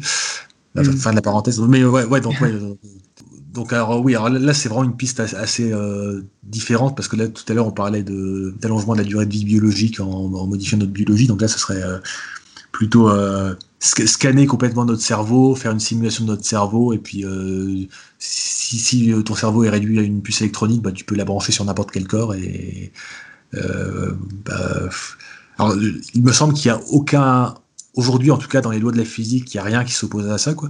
Aujourd'hui, Mhm, ouais. l'état actuel des neurosciences, bah, rien n'indique que le cerveau soit davantage que- qu'un ensemble très complexe de neurones et de synapses qui s'envoient des signaux électriques. Bon, bien sûr, aujourd'hui, on n'est pas du tout capable de, scanner le cerveau euh, aux neurones près, mais même s'il y y a des... Au MIT, il y a un truc qui s'appelle, je crois, le Human Connectomics Project, où euh, je crois bah, ils, ont, ils ont pris un cerveau congelé, et puis ils vont le scanner avec, en découpant tranche par tranche au microscope à effet tunnel, ça va prendre euh, super longtemps, et puis euh, ensuite ils auront un espèce de graphe du cerveau. Donc, Oh, euh, sympa. Je sais qu'en Suisse, il y a le, il y a un truc aussi comme ça. Ouais. Ouais, ouais. Bah là, là ils, ils- en sont à simuler un millimètre cube de cerveau seulement sous certains signaux électriques. Enfin, c'est- bien, on, on découvre des trucs, mais le- à mon avis, ils ne vont pas atteindre leur, leur projet de- qu'ils avaient dit en, en 10 ans, on va simuler le cerveau. euh. Non, non. Ouais. D'ailleurs, c'est très bizarre parce qu'ils ont vendu ça vraiment. D'un côté, ils vont dire on va simuler le cerveau, mais vraiment dans le sens euh, altered carbone. Mais en même temps, ils ont vendu ça simplement comme un. Oh, ce sera un moyen de- d'améliorer la, la recherche euh, dans le cerveau. Tu vois, genre, genre, ils- ils- sans, sans saisir toutes les implications vertigineuses du, du truc. Ouais, c'est Bon, clair. C'était aussi un petit peu euh, par rapport à l'idée de construire une IA générale, de pouvoir euh, répliquer finalement euh, comment le, le cerveau utilise euh, les, les connexions neuronales et tout ça. Donc, dans Ouais. le- dans l'optique de simuler le cerveau, puisque c'est le seul, finalement, le modèle qu'on a vraiment de- d'intelligence de, niveau humain. hein. Des humains. Dé- dé- Déjà, les, les IA actuelles sont partiellement aspirées, enfin, les réseaux de neurones, c'est partiellement aspiré. Disons que Oui. le chercheur en IA, Yann Lequin, dit que les, le, le, le cerveau, le, comment dire, le- les réseaux de neurones artificiels sont au cerveau humain ce que l'avion est à l'oiseau, c'est-à-dire bah, ça, s'inspire de l'oiseau, clairement. Il y a clairement des concepts qui sont les mêmes, comme euh, les neurones ou les ailes, mais en même temps, c'est quand même très différent. On peut pas dire qu'un avion fonctionne pareil qu'un oiseau. Non, non, c'est vrai. Répliquer la nature, c'est une chose qui peut fonctionner, mais dans certains cas, avec l'avion notamment, on voit bien que les premiers avions qui ont été créés, c'était, enfin, fonctionnels, c'était pas des oiseaux mécaniques, c'était des, c'était des principes qui reposent sur l'aérodynamisme. Donc, Ah, comme quoi la en- nature. en fait, l'idée, c'est que la- les- les- le fait qu'il existe des oiseaux, ça nous donne euh, une proof of concept du fait qu'on peut faire voler des trucs euh, plus, euh, plus lourds que l'air. Donc, du coup, ça veut dire que si on essaye, on va finir de trouver des trucs. Mais après, les trucs qu'on va trouver ne sont pas forcément le même principe que, que l'oiseau et ils peuvent même, même être beaucoup plus efficaces que l'oiseau. Ouais, voilà, l'univers permet, enfin, les lois de la physique permettent plus, plusieurs façons de voler, et euh, on peut imaginer aussi que les lois de la physique permettent plusieurs façons d'être intelligent. Dont des façons qui seraient potentiellement qui inhumaines, pas dans le sens moralement inhumaine, mais qui, qui n'auraient des formes d'intelligence qui seraient euh, clairement intelligentes dans le sens qu'ils pourraient atteindre des buts très complexes, mais euh, d'une façon qui serait complètement alien par rapport à notre façon de, raisonner. Euh. Voilà, donc ça, une petite tangente, mais effectivement, le, cette idée de, de, de, télécharger le cerveau, c'est assez. Mais j'ai vu quand même qu'il avaient. il y a un verre qui s'appelle le C Elegant, qui possède une centaine de neurones et on a réussi à le mapper complètement. Et il me semble même qu'ils l'ont foutu euh, donc là, ouais, dans, dans, un robot en Lego. Dans un robot, ouais. Et, et, le robot se comporte quand même assez de, de manière assez équivoque ouais. à, Mais, euh, à, ce verre. Ouais, donc le, le, le, verre augmenté existe euh, déjà. Mais euh, d'ailleurs, il, y a, il y a deux ans, j'étais à la, la, conférence d'IA Neurips, je sais pas si tu vois ce que c'est là. Qui... non. Bah, il, y a, trois, gros, trois, très grosses conférences d'IA qui ont à peu près, genre, euh, je sais pas, des, 10 000 personnes qui assistent à chaque fois. Euh, c'est un truc, un truc assez énorme, quoi. dans, le monde euh, dans, le monde, parce que la recherche, c'est international, quoi. Donc, il y, a, il y a un cycle de trois très grosses conférences de recherche qui, qui a à peu près, je sais pas, au moins, au moins 10 000 personnes par, par conférence qui, qui viennent. Donc, il, y a, des, stands Google et compagnie, il y a des, des, soirées sur des bateaux, des, des rooftop. Euh. Mais bref, et, donc dans ces très grosses conférences, il y avait plein de petites euh, sous-conférences, et il y avait une petite sous-conférence euh, spécifiquement sur la recherche en simulation de, neurones de verre. Donc en gros, il y a, bah, c'est le projet qui s'appelle Open World, donc on peut aller sur un site qui s'appelle Open World et télécharger les 300 neurones de, des vers de terre. Bon, 300 neurones, c'est pas énorme, mais on peut déjà faire des trucs. Et du coup, c'est un, un sous-sujet de recherche, c'est à partir de ce de cette reconstruction de système nerveux de verre, euh, qu'est-ce qu'on peut faire comme étude euh, Est-ce qu'un verre peut apprendre certaines tâches simples Est-ce qu'on peut mettre un verre dans un robot mm. Et puis c'est la porte euh, finalement d'entrée vers des, animaux plus complexes pour la suite, quoi, jusqu'à peut-être un jour l'humain. Ouais, bah, bah, bah, en fait, la réflexion que je me faisais hier, c'était que si on regarde l'évolution des réseaux de neurones qui aujourd'hui savaient identifier des trucs extrêmement complexes comme, comme des chats, bah, au début, alors c'était quoi? C'était un réseau de neurones à une seule couche qui s'appelait euh, Perceptron, je crois, où vraiment c'est identifier juste des, des formes ultra basiques et ça ne savait même pas faire une fonction euh, ou exclusive pour les matheux là. après, ils ont ajouté peut-être une, ou deux couches supplémentaires et là, là, on a commencé à être capable d'imaginer. Euh, bah, je, ne sais pas si ça se fait encore, mais dans, quand on écrit les codes postaux sur des, sur des enveloppes envoyées par la poste, on écrit les chiffres dans des toutes petites cases. Et du coup, ils s'étaient procuré un, un training set de, de, de, lettres, de, de, chiffres de 1 à 10, euh, de, de, 0 à 9, pardon, écrits à la main, donc euh, avec une très faible résolution, je sais pas, genre 28 x 28 pixels. C'est un truc qui s'appelle euh, MNIST, je crois, là. Et du coup, c'était mhm. aperçu qu'on arrivait à, effectivement, à identifier le chiffre 1, identifier le chiffre 2, là, et puis, une fois que tu que que tu arrives à ça, bah, tu, tu, peux faire des réseaux de neurones de plus en plus complexes et jusqu'à identifier des, chats ou des, des vidéos, enfin des, trucs extrêmement compliqués. Donc, oui, effectivement, bah, peut-être avec, avec cette simulation de cerveau de verre, on, a déjà une pied, un pied dans la porte. Après, on peut simuler des organismes de plus en plus euh, complexes.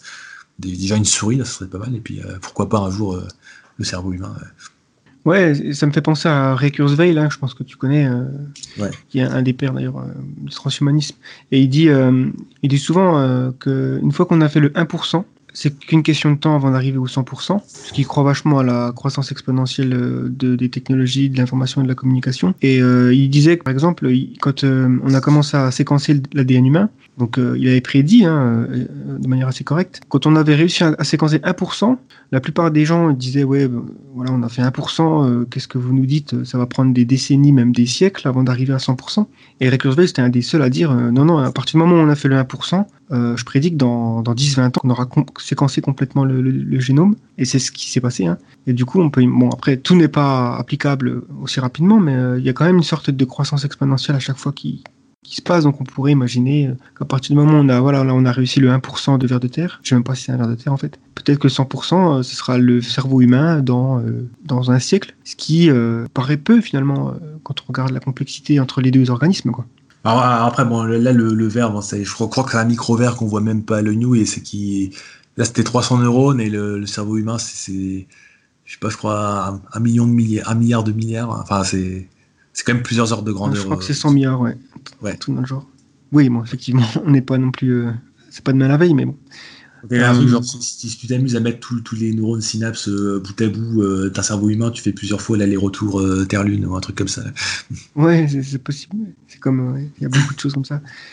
On a déjà commencé à parler un petit peu de, l'aspect plus synthétique, cybernétique. Est-ce que tu, tu pourrais parler un petit peu de la différence entre réparer, euh, guérir l'être humain et l'augmenter? Aujourd'hui, quand euh, on, on, fait de la recherche en robotique ou en, en interface cerveau-machine, généralement c'est pour aider les personnes handicapées, notamment à retrouver euh, la mobilité ou retrouver l'accès à la parole ou même voir. Par exemple, aujourd'hui on arrive à rendre la vue à des aveugles, ce qui est quand même assez remarquable. Peu de gens sont contre ça, hein. mais à partir du moment où on dit ok, maintenant qu'on a rendu la vue à un aveugle, on va, on va créer la vision nocturne pour tout le monde. Euh, on rentre dans une dimension un peu plus euh, éthique, en tout cas plus sensible. Donc, je sais pas ton, point de vue là-dessus. Les, gens qui insistent beaucoup sur la nuance euh, réparation-augmentation, j'ai envie de dire en général, c'est surtout les gens qui sont pas trop favorables au transhumanisme, parce qu'en en gros, c'est surtout pour dire bah, réparation ok, augmentation pas ok. Mm-hmm. Qu'est-ce que la réparation? Bah, C'est euh, retrouver un, état euh, qu'on considère comme normal. Mais là, je pourrais me dire, euh, qu'est-ce que la normalité? Vous avez trois heures. Bah, bah, la, normalité est très subjective et en particulier très dépendante du contexte social. Donc, Et ah, bah, donc oui, augmenter, ce serait donc aller au-delà de la normalité, par exemple, faire des trucs que, les humains de base ne, savent pas vraiment faire, comme pourquoi pas voir la nuit. Alors après, bon, voir la nuit, tu pourrais dire que bah, si tu veux voir la nuit, bah, tu te mets un. Les militaires ont déjà ça, ils ont se mettent un espèce de d'Oculus Rift et euh, qui va qui va convertir, euh, qui avec des petites caméras, ça va convertir euh, ce qu'ils voient en, vision thermique nocturne. Donc à, la limite, on peut on peut déjà avoir la vision nocturne. Il suffit de mettre cette, prothèse amovible que n'importe qui peut mettre. Mais euh, après, bien sûr, quand, on parle de transhumanisme, les gens ont plutôt tendance à penser à quelque chose qui serait euh, directement intégré au corps humain, ou biologique, ou euh, au moins des implants. Après, les questions éthiques, franchement, je ne pense pas que la vision nocturne pose beaucoup de, problèmes éthiques. Enfin, je, ne crois pas, j'ai jamais vu d'objection là-dessus. Oui, non, c'est sûr. C'est vrai que la différence, hein, finalement, comme tu dis, tu, parles de normalité, effectivement. en fait, c'est plus par rapport à la, quantité d'expériences possibles pour un être humain. Donc on sait qu'il y a des choses qu'on est capable d'expérimenter, hein. par exemple le voir. Et donc quand, un être humain n'a pas cette capacité-là, on va avoir tendance à dire que c'est un humain qui, euh, est handicapé, donc du coup euh, qui a un, sens en moins. Donc lui redonner cette, cette capacité, c'est bénéfique, quoi, je veux dire. Après, on peut augmenter la vision, c'est-à-dire voir euh, plus de détails, peut-être voir différentes... parce qu'on voit finalement, on pourrait aussi se dire ça, l'univers, la lumière visible, pour l'être humain, bon, bah, c'est qu'une fraction de ce qui existe en fait dans le spectre de la lumière. Et donc, euh, on, se, on pourrait se, sentir handicapé par rapport à ça, en se disant. Euh, dire, c'est un peu la il y, y, a, un philosophe qui s'appelle Vincent Billard qui a écrit un bouquin qui s'appelle euh, Éloge de ma fille bionique parce que sa fille a un implant euh, cochléaire qui a un truc vachement en transhumaniste en passant si on se renseigne sur sur le sujet. Et donc dans son livre il développe la thèse selon laquelle en fait parce qu'il s'interroge sur du coup sur la question qu'est-ce que la normalité, qu'est-ce que le handicap. Bah, on peut très bien considérer que euh, nous, les humains d'aujourd'hui, sont tous handicapés par rapport aux, transhumains du futur. Oui, exactement. C'est clair que quand on imagine, et on est aujourd'hui euh, augmenté par rapport aux humains du passé.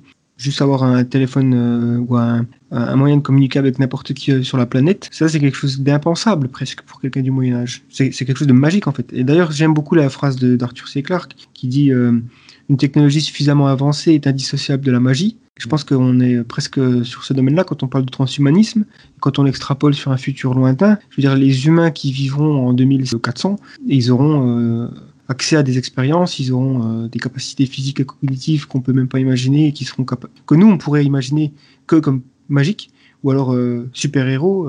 voilà, on a des mythes, des mythologies contemporaines par rapport aux gens qui sont extraordinaires. On les appelle des super-héros ou des dieux, puisque finalement, quand on regarde les dieux mythologiques, donc les Grecs, les Romains, les Vikings, ils ont, euh, ils avaient tous des dieux qui étaient capables de faire différents trucs. La plupart du temps, des trucs un peu extraordinaires comme euh, voyager très vite, balancer des éclairs et tout ça. Et donc c'est un peu aussi l'argument que Yuval Noah euh, fait dans son livre Homo Deus, c'est-à-dire qu'on se dirige à travers notamment les, augmentations technologiques vers vers l'acquisition de pouvoirs entre guillemets divins puisque on sera capable finalement on est presque déjà capable d'avoir des, des pouvoirs que les dieux avaient en fait. Si on, si on pouvait remonter dans le temps et montrer tout ce qu'on a aujourd'hui à quelqu'un qui vit en, Grèce en moins 500 avant Jésus-Christ, il pensera qu'on a un dieu en fait. Oui.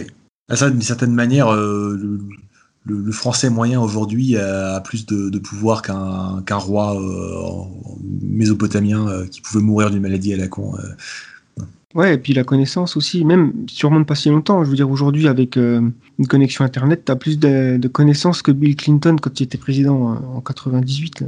Mais, ouais, mais sur, ouais, sur, sur l'histoire de la. Sur l'exemple euh, de la vision euh, augmentée, bon, par exemple, on pourrait imaginer euh, se modifier biologiquement ou avec des implants pour euh, avoir une vue d'aigle, comme, comme certains, je sais pas, natifs américains. alors, je pense que si on considère vraiment un humain sur une île déserte et qu'on parle de ça, bon il y a des gens qui vont être contre, mais je pense que ce serait pas une majorité. Mais je pense que la, la raison qui fait que, enfin, l'argument que j'ai que j'ai euh, aujourd'hui euh, contre une vision augmentée, euh, c'est surtout que voilà, si les gens ont une vision augmentée, ils vont être plus compétitifs sur le marché du travail pour certains métiers. Du coup, ça va aggraver les inégalités et compagnie. Mais encore, encore une fois, c'est toujours cette idée que les inégalités sont un problème, pourquoi pas. Mais euh, je pense pas que si, si notre souci c'est de les inégalités, c'est de réduire les inégalités, je pense pas que ce soit un bon moyen euh, d'interdire euh, toute, toute, forme d'augmentation parce que euh, au final ce n'est jamais que la, la conséquence d'inégalités euh, économiques préexistantes et j'ai envie de dire si on veut résoudre le problème, bah, ce serait plus efficace et mieux pour tout le monde d'essayer de, de, traiter ces inégalités économiques à la base. Effectivement, puis on peut même imaginer un scénario où euh, si on interdit certaines augmentations, elles vont finir par apparaître sur un marché noir où euh, tu iras te faire euh, couper un bras et, avoir un, bras robotique dans une cave là, euh, dans les sous-sols de Paris, euh, par un biohacker. Et ouais. euh, je pense pas que ça soit forcément souhaitable non plus, parce qu'il pourrait y avoir une sorte de, ça pourrait ouais, dérailler. Ouais, déjà, il, il, il, va choper une infection là, et puis mais euh, sur, même si ça marchait bien euh, dans, dans, dans, les euh, labos de biohackers, bah ça, ça, ça, ça, fera que du coup, ce sera encore plus réservé aux riches parce que euh, il faut avoir beaucoup d'argent pour pouvoir contourner les lois, donc ce sera, sera encore pire. Oui, c'est vrai. Et tu pourrais nous dire quelques mots sur le concept de singularité technologique? Alors ouais, en fait, il y, y, a plusieurs euh, 50 nuances de singularité. En fait, ça, ça, il me semble que ce, le, quand les, les, les, gens qui ont entendu parler de singularité en, en, ont indirectement entendu parler plutôt par le canal Ray Kurzweil dans son, son bouquin euh, Singularité is near, donc la singularité mm -hmm. proche. Ouais. Là, ça a un sens un petit peu, un petit peu vague de bah, euh, les progrès technologiques s'accélèrent mutuellement. Par exemple, l'informatique, ça accélère la biologie, qui peut accélérer euh, d'autres trucs.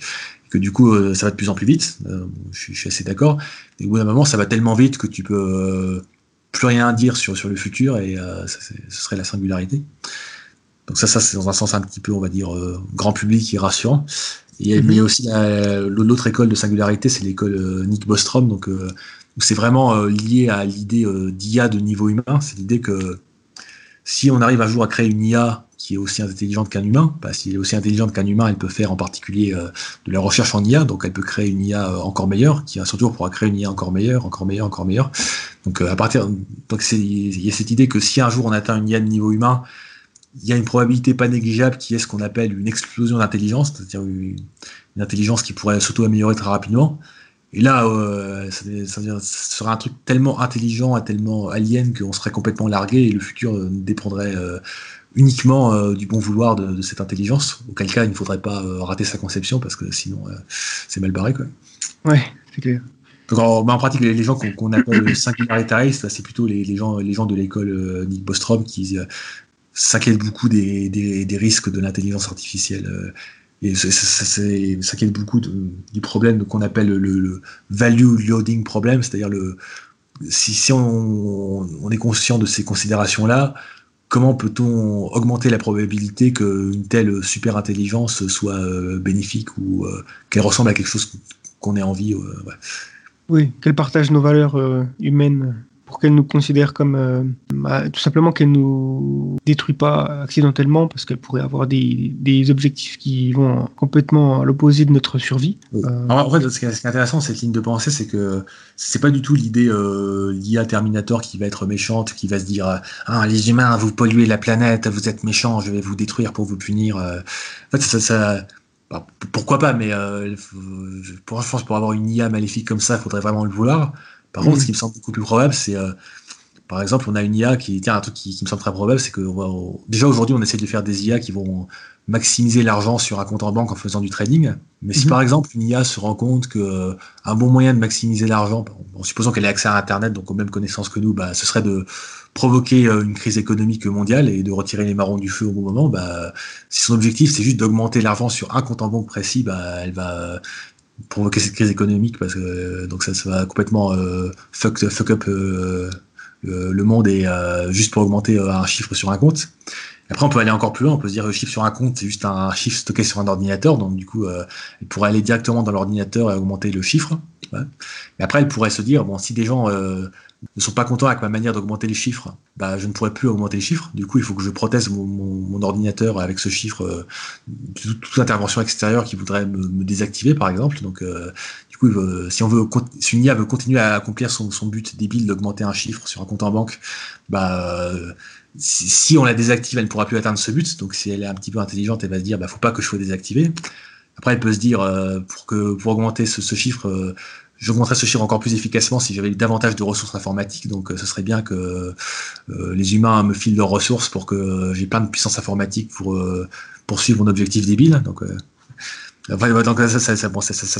peut sembler un peu délirant, mais en même temps, on peut se dire, si, on, prend vraiment le temps d'y réfléchir, c'est pas si con. Il y, a un papier de, de philo de l'IA, on va dire, qui s'appelle Basic AI Drives, qui, qui dit, ouais, quel que soit l'objectif de l'IA, euh, il est très probable que d'une part elle cherche à s'auto-préserver parce que si elle se préserve pas, ben, euh, elle pourra pas atteindre son but. Donc déjà, il faut qu'elle s'auto-préserve.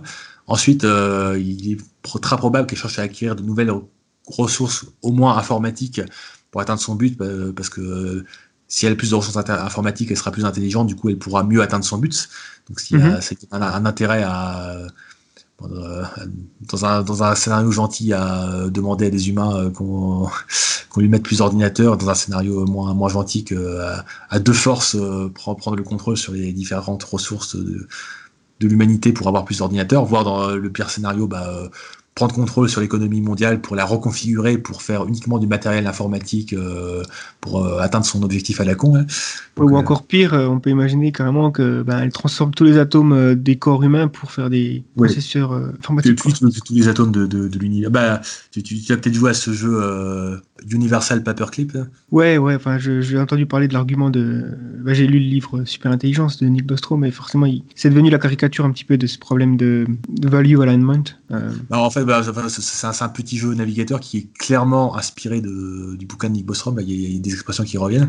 Donc, tu, es une IA qui, au début, euh, a un pouvoir assez limité. Donc, au début, tu vas cliquer, un clic égale à un nouveau trombone. Bon, après, tu peux automatiser des trucs, puis tu peux acheter des, ressources et compagnie.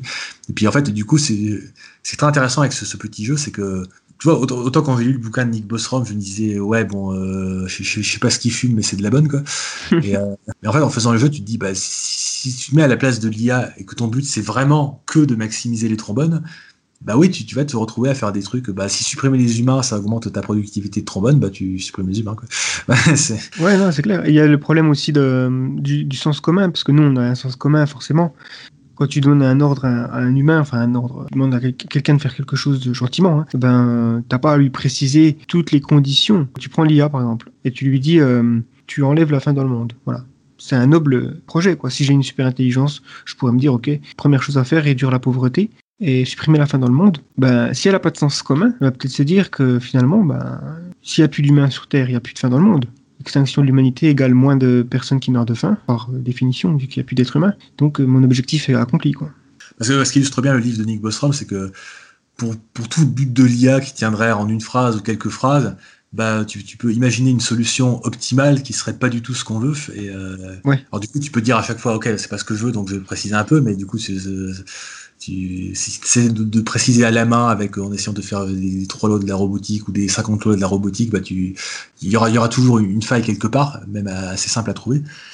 Et du, coup, d'où le problème du value alignment qui est de se dire bon, euh, ok, bon, je vais faire une IA pour, euh, pour maximiser de l'argent sur un compte en banque, mais il faut qu'elle le fasse pour réduire la faim dans le monde, mais il faut qu'elle le fasse de manière euh, éthique, donc par exemple sans tuer les humains. Mais du coup, euh, ces considérations éthiques, tu, ne peux pas juste les, lister, tu vas forcément en oublier, et puis euh, il y aura forcément des interprétations que, que tu as, auxquelles tu n'auras pas pensé, euh, qui seront optimales, mais qui ne seront pas du tout ce que tu veux. Et du, coup, il faudrait une IA qui serait capable d'apprendre d'une certaine manière nos, nos, nos, valeurs humaines pour que, que, le futur soit pas, pas trop dystopique, on va dire. Ce sera déjà, c'est déjà un objectif pas assez ambitieux, quoi. Mais euh, bah, euh, faire, faire, une IA parfaite, je sais pas si ce sera possible, mais voilà, fait, fait, si un jour une super intelligence doit apparaître, bah, ce serait pas mal qu'elle, euh, respecte à peu près euh, des, certaines valeurs qu'on considère comme importantes. Et en plus, la difficulté, c'est d'avoir des valeurs qui soient importantes aujourd'hui, mais qui soient aussi importantes pour les humains du futur. Et ce ne sont peut-être pas les mêmes. Parce qu'aujourd'hui, bon, bah, tu prends, quelqu'un qui vivait en, au XVe siècle, je pense qu'il trouvait tout simplement euh, normal d'avoir de l'esclavage. Hein. C'était quelque chose de. ce qui n'était pas immoral d'avoir un esclave. Aujourd'hui, euh, bon, on est quand même un petit peu. Euh, on a dépassé ce stade et on considère que c'est immoral. Avait une IA qui, avait été créée au XVe siècle, elle, du coup, elle aurait maximisé certaines valeurs et donc aujourd'hui, on se retrouverait certainement dans un monde où il y a des, des esclaves, quoi. Oui, d'où l'importance que, que l'IA ne, ne, fiche pas certaines valeurs qu'on pourrait, qu'on pourrait regretter euh, dans, dans, le futur. Mais du, du, oui, du coup, elle doit. Bah...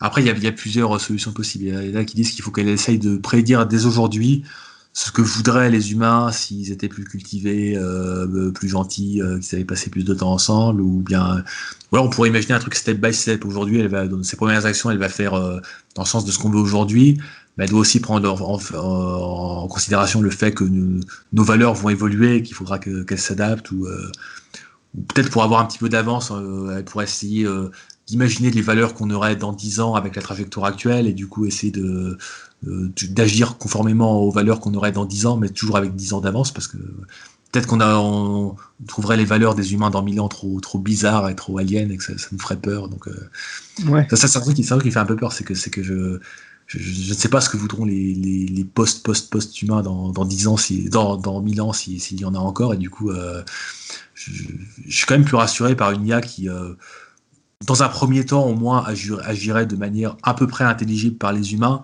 quitte à progressivement aller vers euh, vers quelque chose. Bah, par exemple cette IA pourrait aider les humains à augmenter leur, capacité cognitive, leur sagesse ou je sais pas quoi, et ensuite elle, suivrait leurs nouvelles valeurs, quelque chose comme cela. Ouais, du coup, tu mentionnes posthumanisme. Alors, euh, du coup, on pourrait peut-être euh, essayer de voir s'il y a une différence entre posthumanisme et transhumanisme. Bah, encore une fois, c'est une différence. Euh, les, gens qui insistent beaucoup sur la différence trans-posthumaniste, c'est surtout les gens un peu critiques du transhumanisme. Alors, posthumanisme, c'est vraiment un truc que tu as un milliard de définitions possibles. Alors, déjà, il y a même des définitions qui n'ont rien à voir avec le transhumanisme. Il y a le posthumanisme dans le sens, il y a, l'humanisme, le courant philosophique, et le posthumanisme, ce serait des, courants philosophiques qui viennent après, après l'humanisme, mais il peut y en avoir plein. Vrai. Euh, genre post-structuralisme je sais pas quoi là. Euh, parce qu'en fait, j'avais été à une conférence de recherche euh, universitaire en sciences humaines sur euh, trans-posthumanisme, donc avec bah, des, gens des sciences humaines, un peu genre philo, sociologie, qui soumettent des papiers, qui présentent des trucs. Et, les papiers sur le posthumanisme, il, y a, il, peut y avoir des trucs qui n'ont absolument rien à voir qu'elle est il y, a, un milliard de définitions possibles. Bon, après, si je me restreins aux, définitions qui sont dans la continuité du transhumanisme, alors j'en vois deux principales. Il y a, il y a une, il y a des gens qui vont dire que transhumanisme, c'est plus ces trucs biologiques, euh, euh, genre capacité cognitive, euh, vivre plus longtemps, et que posthumanisme, c'est plus cyborgisation. Bon, pourquoi pas. Mm-hmm. ouais. Et une autre, une autre, dichotomie, ça peut être de dire que transhumanisme, bon, c'est des modifications qui reste à peu près intelligible. Bon, je sais pas, genre vivre 100 ans de plus, être un peu plus intelligent. Et euh, posthumanisme, c'est tu t'es tellement modifié que c'est un truc complètement différent et complètement alien et que tu peux plus appeler humain. Et voilà. ok, euh, ouais, c'est vrai que j'avais déjà entendu parler de. Enfin, la conception que je m'en fais, hein, en tout cas, c'est plus l'idée euh, que tu mentionnes en deuxième, que, que dans un futur relativement lointain, hein, on va parler de, de siècles, en gros, on aura peut-être autant de points communs aujourd'hui qu'on en a avec Homo erectus, par exemple et donc on pourra difficilement considérer euh, ces post-humains du coup comme euh, comme euh, une continuité. Enfin, il y aura toujours le lien, hein, l'évolution vers cette nouvelle créature, mais ce sera finalement quelque chose qui n'a pas les propriétés et la condition humaine telle qu'elle est aujourd'hui. Ça ouvre la porte. Bah, en même temps, on peut se dire, est-ce qu'on a beaucoup de points communs avec l'Australopithèque bon. Ouais, effectivement. C'est pour ça qu'on ne dit pas qu'on est des euh, Homo australopithecus. Enfin, je pense qu'on n'est pas non plus des post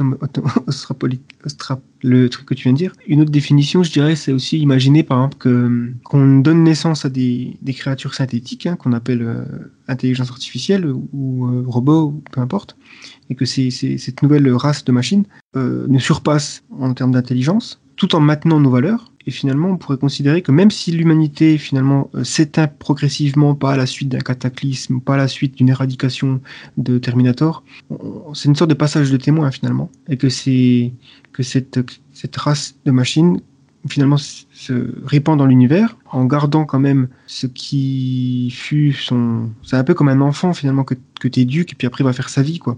Sauf que bon, euh, pour le coup, ce serait pas un enfant humain. Hein. Donc cette nouvelle espèce, euh, cette nouvelle civilisation machine serait post-humaine par définition. Alors, après, on pourrait imaginer que telle espèce nous remplace, mais de façon euh, plus pacifique. On n'est pas obligé de, massacrer tous, les humains. ça pourrait être très progressif, tellement progressif qu'on s'en rendra même pas compte. Oui, c'est ça. C'est comme les, échelles évolutionnaires, généralement, elles sont très longues. c'est des millions d'années. cela dit, parce que pour faire le lien avec ce que je disais tout, tout à l'heure, si on croit à ces histoires de singularité et en, euh, en passant 90% euh, des chercheurs en IA pensent que l'IA de niveau humain c'est pour avant 2100. Donc euh, il y a une probabilité pas négligeable que on aille vers le scénario singularitariste et d'une certaine manière ce scénario singularitariste il rend un peu, obsolète tous les autres scénarios quoi, dans le sens où parce que là on imagine un peu un, futur un, peu genre Star Wars ou Mass Effect avec en gros où ce qui, détermine l'avenir, c'est des, humains ou des post-humains, mais c'est toujours des individus qui, qui, interagissent entre eux dans des sociétés. Si on va vers le scénario euh, singularité, euh, ce sera un truc complètement différent et euh, impossible à imaginer. on peut imaginer certains sous-scénarios singularitaristes où l'IA serait un, un, guide vers une humanité évoluée, donc auquel cas on pourrait se demander à à quoi ressembleraient les, humains ou bien les successeurs des humains euh, dans, le futur. Donc, bah oui, ça pourrait. Moi, en tout cas, j'espère que, l'intelligence artificielle euh, souhaitera euh, créer des, des entités capables d'expérimenter des, trucs de plus en plus cool, comme des, des, mm-hmm. super soleils couchants, des, pour être capable d'apprécier, de comprendre et d'apprécier des mathématiques impensables aujourd'hui.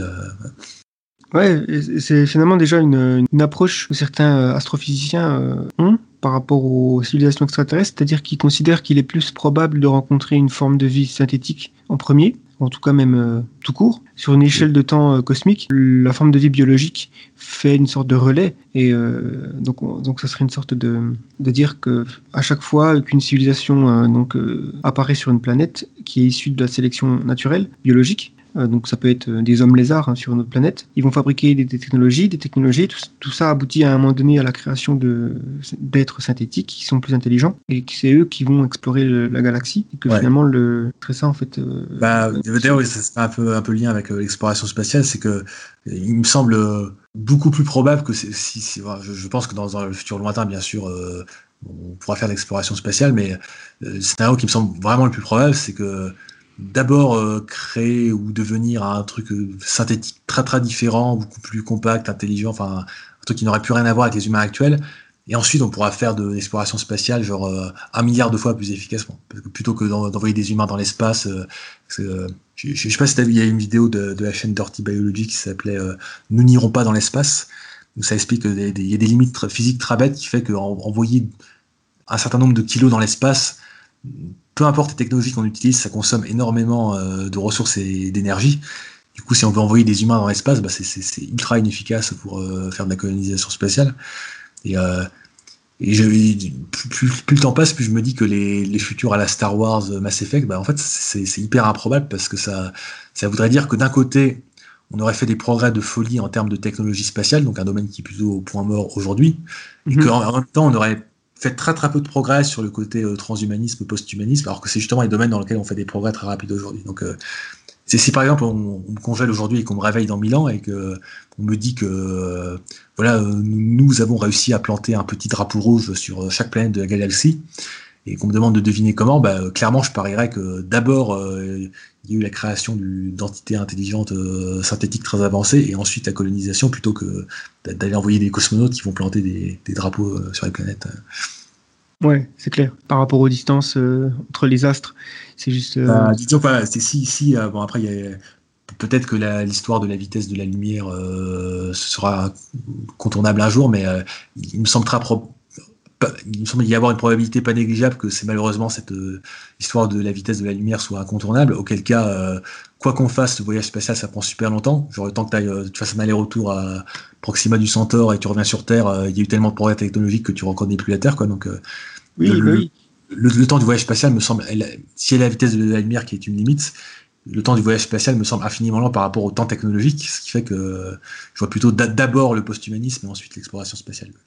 Exact. D'ailleurs, j'ai fait une vidéo qui s'appelle, euh, qui parle de ça, hein, sur le fait que la civilisation galactique euh, pourrait être impossible, puisque euh, le fait qu'il y a des, contraintes physiques qui font que bah, quand tu commences à explorer différentes, différents systèmes solaires, les, différences de relativité fait que le temps s'écoule différemment. Donc, tu peux très bien te retrouver avec des différences telles qu'une civilisation en soi ne peut pas exister, puisque les, vois, la communication entre les, pour qu'une civilisation fonctionne et soit cohérente, puisqu'on parle pas de juste envoyer des, des, petits trucs sur des planètes et puis dire qu'on a colonisé la galaxie. C'est plus une, civilisation, dans le sens Star Wars, quoi, avec un gouvernement, un Sénat. Ça, c'est très, très, très peu probable. Et, euh, après, contre, voilà. autant, bon, aller plus vite que la lumière avec de la matière, ça me semble très peu probable. Bon, faut jamais dire jamais, mais. Euh, Autant ça me semble un tout petit peu moins improbable qu'on arrive un jour à transmettre de l'information instantanément. Alors, je, sais que aujourd'hui c'est pas possible avec l'intrication quantique, mais c'est pas parce qu'on même avec l'intrication quantique, on, même s'il peut y avoir des effets instantanés à distance, on ne peut pas s'en servir pour euh, transmettre de l'information malheureusement. Mais euh, pour elle, si, si on, a un moyen de communiquer euh, l'information plus vite que la lumière, là par contre on peut imaginer une coordination de civilisation galactique il y a quand même le problème d'envoyer des personnes parce que si tu peux pas voyager plus vite que la lumière, ça prend quand même. Euh, bah voilà, la galaxie elle fait. Bah, il faudra accepter d'être téléporté, c'est-à-dire euh, décomposé en information puis reconstruit euh, sur une autre planète. Ouais, ce, serait, la seule solution, mais là on est sur. Ouais, extrêmement. Mais si tu veux dire, alors, si le but, prenons un but arbitraire qui serait de, de mettre des, des, des, humains Homo sapiens partout dans la galaxie, bah, je pense que la solution la plus efficace pour faire ça, c'est d'envoyer des il y, a un bouquin qui va sortir là-dessus bientôt, en petite parenthèse. Euh, j'ai dit qu'il allait sortir il y a plusieurs mois, mais euh, il n'est toujours pas sorti. Donc il va peut-être sortir dans plusieurs années. C'est euh, Ground Futures, donc par donc Futur Grandiose, hein, par un philosophe d'Oxford qui s'appelle Anders Sandberg, qui est hyper transhumaniste. Et mm. qui, qui, essaie d'imaginer un futur post-singularité, singularité au sens Nick Bostrom. Et ce qu'il imagine, ce serait, on enverrait dans l'espace des, des, micro-sondes autoréplicantes de juste quelques grammes et qui, bon, de terraformer la planète en, s'auto-répliquant avec les, matériaux qu'ils vont trouver sur place en faisant des, espèces de de nanomachines. Et donc, la, si, on a, si, je sais pas, si on a 1000 ans pour, pour coloniser la galaxie, bah, la méthode qui me semble la plus probable et efficace, ce serait de faire un truc un peu comme ça, d'envoyer des, des nanomachines terraformer complètement des planètes, et ensuite tu envoies des, je sais pas, des, des ovules spermatozoïdes congelés, ou même tu les recrées de zéro sur les planètes, et là, là tu, tu, tu, recrées, tu recrées des humains à partir de zéro euh, sur ta nouvelle planète avec tes nanomachines. Euh, ce qui ça semble beaucoup plus efficace que d'envoyer physiquement des humains à coloniser. Oui, c'est clair qu'on est, on est, en plus, euh, voilà, on n'est pas du tout fait pour l'espace. Il y a des, des, trucs qui, sont, qui semblent insurmontables. Euh, alors évidemment, on peut imaginer euh, les trous de verre et tout ça, mais ça demande des énergies monumentales. Enfin, après, c'est toujours intéressant de voir ce qui est possible selon la loi de la physique. il se trouve que les trous de verre, jusqu'à preuve du contraire, c'est possible. C'est pas en contradiction avec les lois de la relativité générale d'Einstein tout ça. Mais après, il y a une chose, il y a une différence entre ce qui est possible et ce que l'être humain est capable de de, créer en termes d'ingénierie, de pouvoir euh, ouvrir des, trous de verre à la Stargate. Quoi. Après, euh, qui sait, hein, je veux dire, ça se trouve, un jour, il y a une race extraterrestre qui va arriver, vous, vous nous expliquer, mais bon, là, on rentre dans, un, cette espèce de, figure paternelle presque, qui remplace presque Dieu, dans le sens, euh, vous inquiétez pas, on va, se faire sauver finalement par. et, on retrouve un petit peu cette idée de, de, de sauvetage avec l'IA, puisque euh, il y, a certaines euh, personnes qui mettent en avant les aspects bénéfiques d'une super IA, dans la mesure où elle pourra régler nos problèmes. Donc on est encore une fois sur une figure paternelle presque. La question de l'IA, je suis vraiment partagé. Parce que c'est vrai que je vois absolument les, difficultés qui résultent de la création d'une IA euh, générale à une IA après euh, super intelligente. Enfin, je veux dire, c'est un peu l'idée de on a le droit qu'à un, coup. En fait, c'est pas comme euh, je, trouve cette idée très, très ennuyeuse qui est, qui est droit qu'à un coup parce qu'on n'a jamais réussi à faire un truc bien du premier coup, donc c'est plutôt mal. Tu lances euh, une version bêta d'abord, et puis après euh, ça marche, il y a des bugs. On n'a pas fait voler des avions du premier coup. Effectivement, donc ça semble assez. Euh, ouais. Ouais, il y a une raison qui fait que, je sais que l'exploration spatiale, ça, ça, fait rêver beaucoup de gens, mais laissez-moi finir ma phrase. L'exploration spatiale n'est pas le truc qui me fait le, le plus rêver, pour une raison que je vais essayer d'expliquer. C'est-à-dire que, euh, en se basant sur tout ce qu'on a dit tout à l'heure, euh, je suis d'accord que les, trous noirs, comprendre l'univers, les galaxies, c'est absolument fascinant, c'est génial, et que de toute façon, euh, toute civilisation ultra avancée devrait aspirer à comprendre l'univers. Mais une, fois qu'on a dit ça, je pense que si, on a les technologies nécessaires pour faire cette colonisation spatiale dont, j'ai parlé avant, donc selon moi serait plus un truc, une histoire de nanomachines et compagnie, bah, je pense que si on a un jour cette technologie, on aura, il me semble très probable qu'on ait simultanément de quoi faire des, espèces de simulations ultra complexes à la Matrix. Ouais. Et euh, au final, pour, pour, arriver à un stade, on se dit bon bah au final, euh, bon l'univers c'est intéressant, mais euh, tu vois c'est comme les, les, temples shinto au Japon, bah tu t'en as vu 50, t'en as vu 1000 quoi. Donc ok, on, va, on, va, laisser des, des, des machines continuer à cartographier l'espace. Mais au final, nous, dans notre simulation euh, avec euh, un, milliard, de milliards, de milliards d'exaflops euh, de, mégabits, on arrive à faire des trucs tellement plus incroyables et plus intéressants et plus fous que tout ce qu'on peut, qu'on peut observer dans l'univers, qu'au final, bah, l'univers, c'est juste un, machin dans lequel on va moissonner des ressources pour faire de la puissance informatique et pour améliorer notre simulation. Ce qui pourrait être une, petite contribution au paradoxe de Fermi, c'est que si, les civilisations prennent ce chemin-là, bah, euh, il n'est pas étonnant qu'on ne les voit pas. Ouais, c'est clair, c'est très probable parce que effectivement, euh, il y, a énormément de dangers qui s'accompagnent avec l'exploration spatiale. Et puis, euh, je ne sais pas si en termes de ressources aussi, c'est extrêmement gourmand en énergie. Il y a beaucoup de considérations à prendre en compte pour une civilisation. Je pense pas que ce soit forcément un but en soi. Alors, je sais qu'on a, on a cette, on, s'est presque inné chez l'être humain d'explorer. On a envie, on a d'ailleurs exploré la Terre entière. Mais je ne sais pas si au bout d'un moment, on va pas se dire, euh, effectivement, euh, surtout que ça coïncide avec l'apparition de simulations. Bon, ce, que je dis, c'est pas que explorer l'espace, c'est pas, c'est pas intéressant. Au contraire, je trouve ça très intéressant. Ce que je dis, c'est qu'on pourrait, il me semble pas, pas délirant de penser qu'on va trouver des trucs tellement infiniment plus intéressants à faire qu'au final, euh, explorer l'espace, bon, bah, ouais, on laisse faire ça aux machines. Ouais, c'est, ou alors ce sera pas une majorité quoi. Je pense les on peut imaginer que certaines façons on pourra pas empêcher les gens de, vouloir faire de la recherche et puis même d'explorer eux-mêmes s'ils sont post-humains et puis qu'on a on est dans une société post euh, une, économie de l'abondance quoi. On voilà, on a résolu la plupart des problèmes, euh, on a des sphères de Dyson et tout ça. Certaines personnes pourraient se dire OK, je vais aller continuer à explorer euh, Alpha du Centaure et puis après ailleurs ils seront les bienvenus pour le faire. Mais euh, il y aura aussi d'autres personnes qui se diront bon, bah, moi je vais aller vivre dans mon monde virtuel et puis. Euh... Bah, bah, bah parce que, euh, tout à l'heure, en gros, ce qui, te pose problème, c'est si on peut pas communiquer plus vite que la lumière, on peut pas coordonner de civilisation galactique. Mais après, après, on pourrait se dire bah si on est, si on considère que euh, je sais pas, on est un peu utilitariste, on considère qu'un un monde complexe et riche c'est bien, bah pourrait dire bah c'est bien d'aller en créer un différent sur Alpha du Centaure qui vivra sa vie de son côté bah on n'aura pas de lien avec lui mais euh, à part une fois tous les tous les dix ans mais euh, c'est pas grave et euh, c'est mieux, vaut deux mondes riches et intéressants qu'un seul et si tu pousses ce raisonnement bah tu peux faire des civilisations un petit peu indépendantes dans un peu partout dans la galaxie.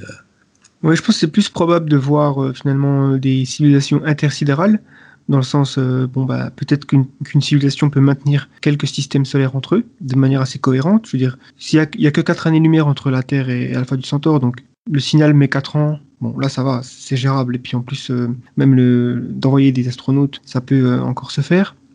surtout si les vaisseaux sont confortables, enfin, tu vois, on peut imaginer quand même un futur assez lointain. Donc, mais après, la galaxie en elle-même, elle fait 100 000 années-lumière de diamètre, voire plus.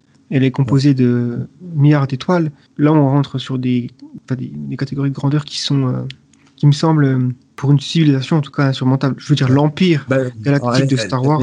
À la limite, tu, pourrais, tu pourrais penser, bon, tu pourrais dire, bon, t'as as deux civilisations très avancées qui, chacune a un bout de la galaxie. Bon bah euh, une fois tous les 100 milliards d'années, euh, elles s'envoient un compte rendu de ce qu'elles ont fait. Euh, alors salut, ça va? Moi j'ai fait une simulation de folie, je te raconte pas. et toi ça va? Bon bah 100 milliards. Et le problème c'est que c'est que le nombre d'allers-retours d'informations que tu peux faire entre ces deux civilisations d'ici la mort thermique de l'univers est, assez limité en fait. ouais, c'est vrai. Donc ouais. Alors, mais du coup, une conséquence par contre positive de ça, c'est que si au final on peut pas coordonner d'Empire Galactique, bah il n'y a pas forcément trop d'intérêt à, être l'Empire dans Star Wars et à vouloir euh, prendre le contrôle de tout. Enfin, parce qu'un un, truc qui fait peur, c'est que si on éparpille trop l'humanité ou les post-humains, bah, c'est que au bout d'un moment il y en a, un qui va mal tourner, qui va devenir maléfique, qui va, qui va chercher à, contrôler les autres. Mais au final, si, si, on est dans cette configuration-là et que c'est juste pas possible de coordonner un, empire euh, galactique, bah, tout ce que tu peux faire à la limite, c'est échanger des informations avec d'autres civilisations euh, tous les 100 ans, 1000 ans, et, voilà, donc euh, c'est. Oui, sans parler du fait qu'il y a la possibilité de, changement de culture euh, assez extrême, voire même de civilisation, je veux dire, ou d'espèces. parce que, voilà, la sélection. Voilà. Si on imagine que c'est toujours des êtres biologiques qui vont être soumis à la sélection naturelle, vivre sur une planète qui a une gravité différente, tout ça, ça peut affecter aussi. Puis on voit même en termes sur la planète Terre, je veux dire, il y a déjà eu des. Mais, mais, là, voilà. c'est un peu euh, une vision un peu poétique du transhumanisme qui est de se dire bon bah euh, sur une planète différente on va s'adapter biologiquement pour être euh, mais je, je, pas comment dire je, pense que ça va être tellement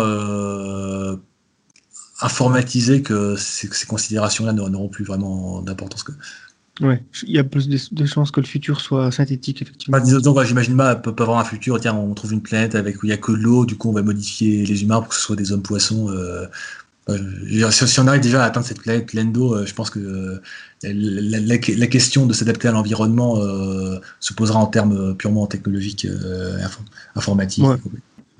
Donc j'enchaîne sur une question par rapport aux, prédictions qu'on peut faire sur le futur, surtout notamment avec cette idée de singularité, puisque la singularité en, physique, c'est un endroit dans, l'univers où la gravité est extrêmement importante, ce qui crée une distorsion dans l'espace-temps, et donc et finalement, il y a une sorte d'horizon de l'événement qui fait qu'à partir du moment où tu, passes cet événement, euh, enfin cet horizon, peux plus échapper à l'attraction gravitationnelle de, cette singularité. Donc euh, l'idée dans la singularité technologique, c'est qu'il y a une sorte d'horizon des événements. Passé ce point, on est absolument incapable de prédire quoi que ce soit. Est-ce que c'est la difficulté principale selon toi pour prédire le futur, notamment un futur pas si lointain que ça finalement, puisque si on parle de 2100, on est déjà quasiment incapable de savoir euh, ce qu'il y aura. Quoi.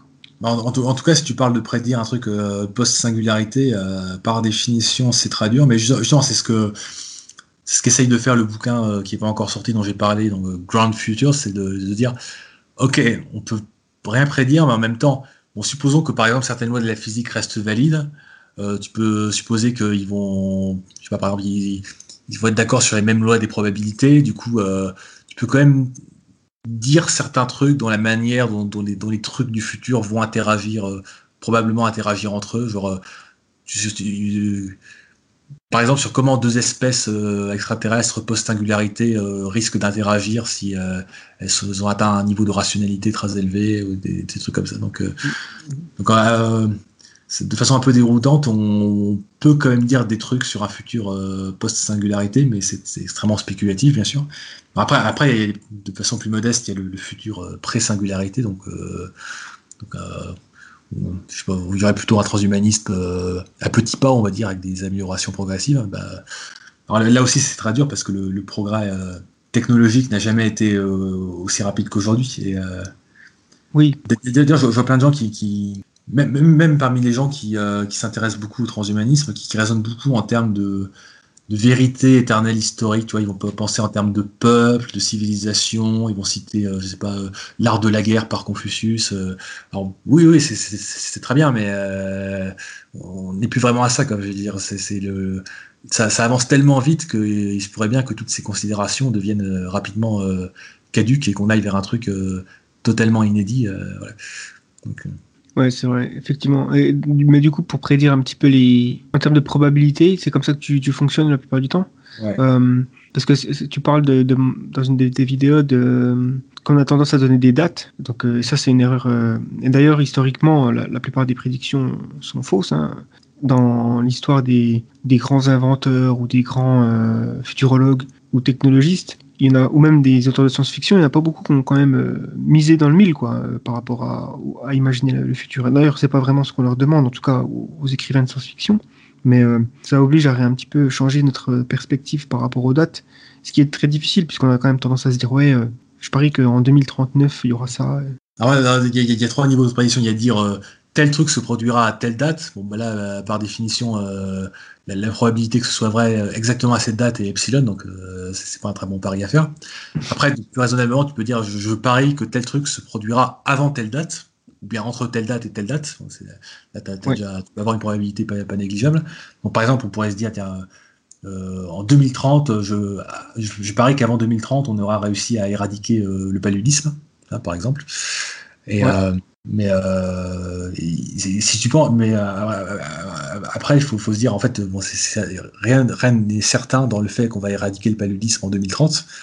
Mais, après, tu peux dire, ouais, si tu penses avec une probabilité de 95% qu'on aura éradiqué le paludisme en 2030, bah, tu, tu peux dire, je parie qu'on aura éduqué le paludisme avant 2030, et tu peux parier 1000 euros.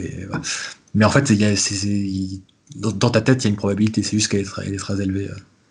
Du coup, par rapport au futur, quelles sont, là on va parler euh, de tes propres euh, conceptions du futur, quelles sont tes craintes sur le futur, à court, moyen terme euh, ou, long terme? Oui, en fait, je, suis assez pessimiste sur, le futur. Pas, dans le sens où il faut baisser les bras et, boire de l'alcool, mais il y, a vraiment beaucoup de, choses qui pourraient mal tourner et au final, bah, je pense que d'un côté, la probabilité d'un futur très positif n'est pas négligeable, mais en même temps, la probabilité d'un futur très négatif ou de la fin du monde n'est pas négligeable non plus.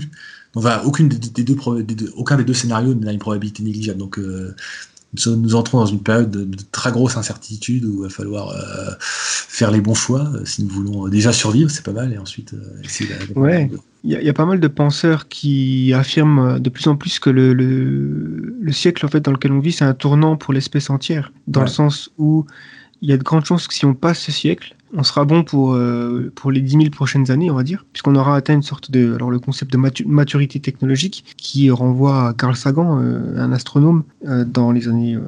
plutôt le, la fin du XXe siècle, qui disait qu'on était à, un stade d'adolescence technologique aujourd'hui. Donc, en fait, on joue un petit peu avec des, jouets un petit peu trop dangereux, quoi. C'est-à-dire, c'est un peu comme si tu donnes une, caisse de grenades à, à, une école de maternelle. Il y a une probabilité assez élevée qu'ils finissent par se sauter, quoi. Donc, en fait, on fait de plus en plus de découvertes au cours du XXe siècle, justement, qui pourrait mener à la fin de l'humanité euh, si euh, ben, on n'est pas assez sage. Et il y a cette course, en fait, entre euh, être suffisamment sage et avoir des technologies puissantes.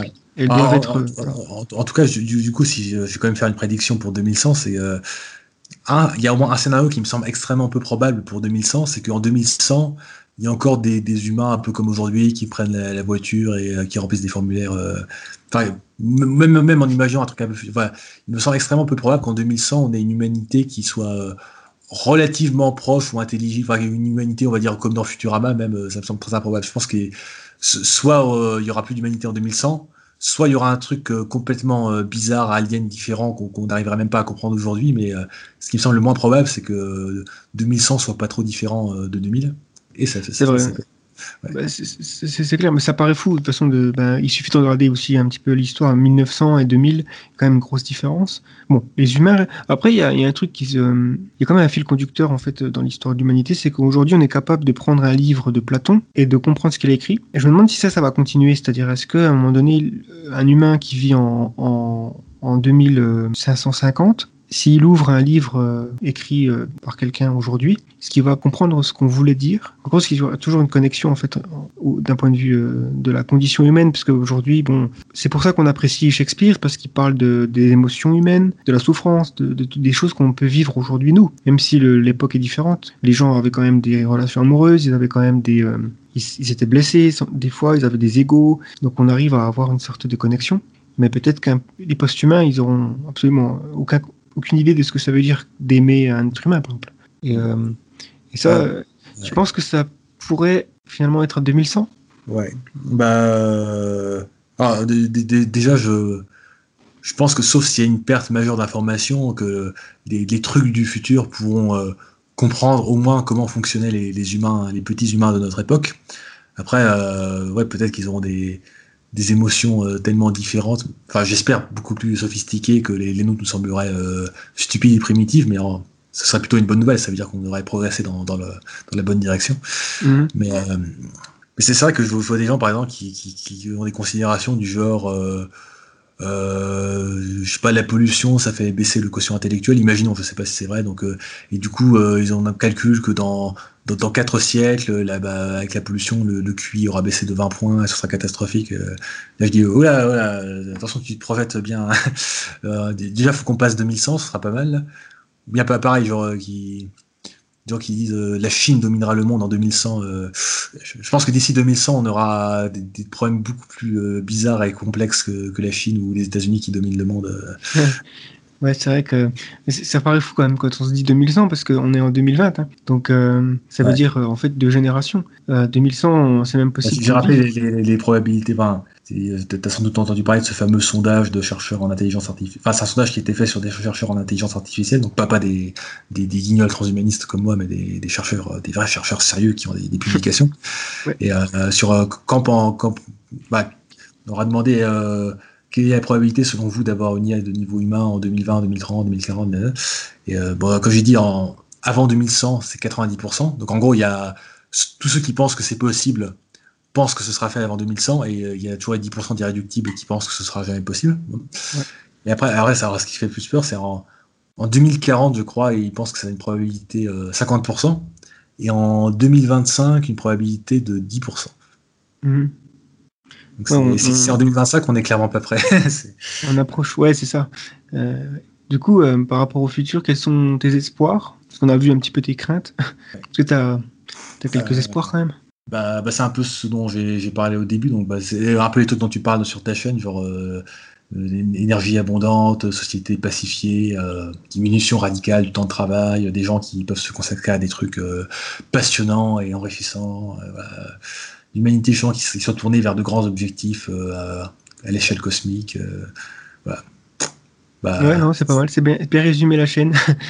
ouais. Là, là, je vais me faire accuser directement de, de bisounoursisme, mais je, ne dis pas que ce scénario a une grande probabilité de d'arriver, je dis juste qu'il faut tout faire pour augmenter euh, la probabilité d'avoir un, tel scénario. Quoi. Ouais, non, c'est clair. En fait, ce qui me semble le plus difficile par rapport à, à prédire le futur, c'est qu'en fait, on a tendance à prendre une technologie et de l'extrapoler. C'est Black Mirror. Voilà. Et donc, euh, par exemple, on va se dire, OK, euh, si on extrapole les, les, énergies renouvelables et même la recherche sur la fusion nucléaire, il y a de grandes probabilités pour qu'on ait trouvé euh, voilà, comment faire de l'énergie propre et abondante dans, dans 50 ans. Maintenant, c'est ne pas prendre en compte que le futur, il sera aussi influencé par l'IA, par le génie génétique, par l'exploration spatiale, par des, tellement de facteurs que, en fait, c'est l'ensemble de toutes ces tendances qui fait que c'est une sorte de bouillie qu'on n'arrive pas vraiment à saisir. Quoi. C'est une sorte de nuage, tu sais, les nuages de guerre sur les jeux de vidéo, là où tu peux pas voir euh, ouais. sur la carte euh, qui sait qui est euh, dans un camp. C'est un peu ça, j'ai l'impression. Parce qu'on est. rien que l'IA peut changer tellement de choses que ça enlève toutes les autres branches technologiques et sociales, enfin le progrès en général. C'est vraiment compliqué. Mais après, moi, je, sur les prédictions, moi, ça, ça, m'intéresse pas trop de, de, jouer au prophète comme certains, de, de, dire en 2045 on aura ça et ça, parce que il y a des gens qui trouvent une espèce de valorisation sociale à faire des, des grandes prédictions, mais alors ça, peut être utile de faire des prédictions, mais pour moi c'est purement instrumental. L'objectif c'est surtout euh, qu'est-ce qu'il faut faire, euh, qu'est-ce qu'on devrait faire aujourd'hui pour préparer euh, le futur. Et alors pour faire ça, bien sûr, on a besoin d'essayer un peu de faire des prédictions, enfin ou du moins d'essayer d'estimer des probabilités, mais mais c'est très dur, très incertain. Voilà ce qui m'intéresse le plus par rapport à cet exercice, c'est plus, euh, c'est pas vraiment la prédiction, c'est plus l'établir des scénarios possibles en fait. Déjà parce que c'est fun, euh, en tant que pour la création d'univers euh, et même le storytelling en général, c'est sympa quoi. Ça te permet d'explorer des différents futurs possibles, puis après d'établir des probabilités quoi. Effectivement, ça devient compliqué en fonction de l'accélération du changement et tout ça. Et en fait, on a tendance aussi à réagir un petit peu avec on a du mal à croire que les choses peuvent être aussi, aussi dramatiquement euh, différentes dans le futur, notamment dans un futur proche. Il y a une citation que je vois c'est, euh, je ne sais pas si c'est une citation, mais euh, on, a tendance de manière générale à, à, surestimer ce qui va se passer d'ici un an, mais à sous-estimer ce qui va se passer d'ici dix ans. Voilà, exactement.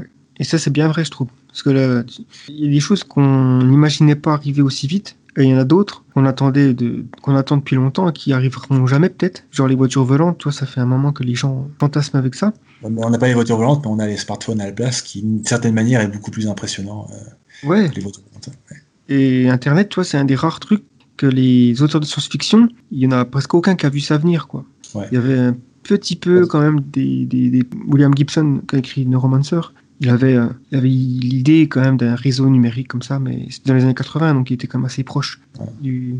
de la date de mise en place d'Internet. Mais genre les anciens, les grands dinosaures de la science-fiction, Asimov, Philippe K. Dick, euh, toi les grands années 50-60, il n'y en a pas beaucoup qu'on, il n'y en a peut-être même aucun qui imaginait Internet. Pourtant, c'est un truc qui a complètement changé le monde. Mais il y, a- il y a aussi le côté euh, technologie du moment, parce que là, là par exemple, bah, depuis quelques années, il y a le, le gros boom de, de l'intelligence artificielle, donc je ne sais pas où est-ce que ça va aller, euh, ni, ni si ça va s'arrêter, mais euh, avant ce boom, bah, l'intelligence artificielle, c'était un petit peu un, un domaine de loser, quoi. C'est, à la limite, c'était pas conseillé si on voulait faire carrière dans le monde scientifique, euh, ouais, c'est un peu du bullshit, euh, et puis euh, là, tout d'un coup, c'est devenu le truc le plus important, pratiquement. Et, Ouais. ce qui est marrant, c'est que si je vais faire une analogie avec les années 80, je crois, 90, c'est dans les années 90, il y avait eu les, je sais pas, les débuts des nanotechnologies, je crois. Et du coup, il y avait eu plein, tu vois, il y avait eu des livres similaires au livre de Nick Bostrom sur l'intelligence artificielle, mais pour les nanotechnologies. C'est- C'est-à-dire, euh, qui faisaient des réflexions similaires, mais pas avec l'intelligence artificielle, mais avec les conséquences probables des nanotechnologies qui pourront reconfigurer entièrement, euh, des, pourra construire des humains euh, atome par atome. euh, et, au, final, le, progrès technologique euh, a, quand même eu lieu, mais il a pris des directions assez différentes de ce qu'on imaginait. Donc, ce sera sans doute pareil dans, le futur. Donc au final, le, seul truc sur lequel on peut parier raisonnablement, c'est, euh, sauf destruction de l'humanité, euh, c'est qu'il y aura beaucoup de progrès technologiques dans les décennies à venir. Mais quant à dire le, lequel, c'est plus délicat. Ouais, exactement. D'ailleurs, c'est marrant quand tu dis que ça, ça joue beaucoup sur les technologies du moment. C'est que même si tu prends quelqu'un comme Mathusalem, qui a écrit un livre, euh, donc c'est peut-être au XVIIIe siècle, sur le fait que en fait, euh, ben, la croissance de, démographique du moment, elle était tellement importante. Et puis, voilà, les, les situations sociétales à l'époque, elles étaient quand même assez précaires. Euh, il pensait vraiment que le monde allait mourir de faim. Et c'est pas arrivé, puisqu'il n'imaginait pas les technologies qui ont permis les révolutions euh, de l'agriculture, notamment, euh, et les nouvelles machines qui permettent des rendements plus importants. Les OGM, on n'en parle même pas. Même Malthus, tu veux dire. Ouais. Mathusalem, c'est le type qui vit très longtemps. Là. Ah oui, non, je confonds, ouais, putain. En plus, ils ont vraiment le, même, le nom, ouais, ouais Malthus. Ouais. Mais on dit c'est malthusien, ouais, effectivement, je confonds les deux. Et il y a aussi, euh, ouais, comme tu dis, avec le machin, euh, le, le scénario de Grey Goo, je crois qu'ils appellent ça, le, avec les technologies. Ouais. Donc, ça pourrait se transformer en. Et c'est possible qu'on fasse la même erreur. Dans les années 80-90, il y a quelqu'un qui a écrit un livre qui est qui s'appelle Eric Drexler, là, qui est en gros c'est Ouais. l'équivalent du livre Super Intelligence, mais euh, tu remplaces la, la Super Intelligence qui fait des trombones par le Grey Goo. Exactement, ouais. Et du coup, tu parlais d'extinction de l'humanité. Donc avant 2100, c'est pas une, c'est pas à mettre euh, forcément euh, sur une probabilité très élevée, mais c'est pas non plus non nul. Alors je dirais quand même qu'il y a, je pense qu'il y a au moins, au moins 10% de probabilité euh, de disparition de l'humanité avant 2100 euh, en faisant une estimation conservatrice. c'est énorme. ouais. Ouais, c'est- déjà trop. Et euh, du coup, qu'est-ce que tu penses qui est le plus probable euh, pour la cause? Est-ce que c'est euh, la collapsologie, comme beaucoup de Français semblent être à fond dedans, sur le fait que, ben, en fait, on va avoir un effondrement ci- civilisationnel d'une certaine façon, dû au manque de ressources et au réchauffement climatique, notamment problème énergétique? Ou est-ce que c'est plus un risque existentiel du type euh, super intelligence ou alors euh, gé- euh, génétique qui tourne mal, genre un, un virus qui se répand, quelque chose comme ça?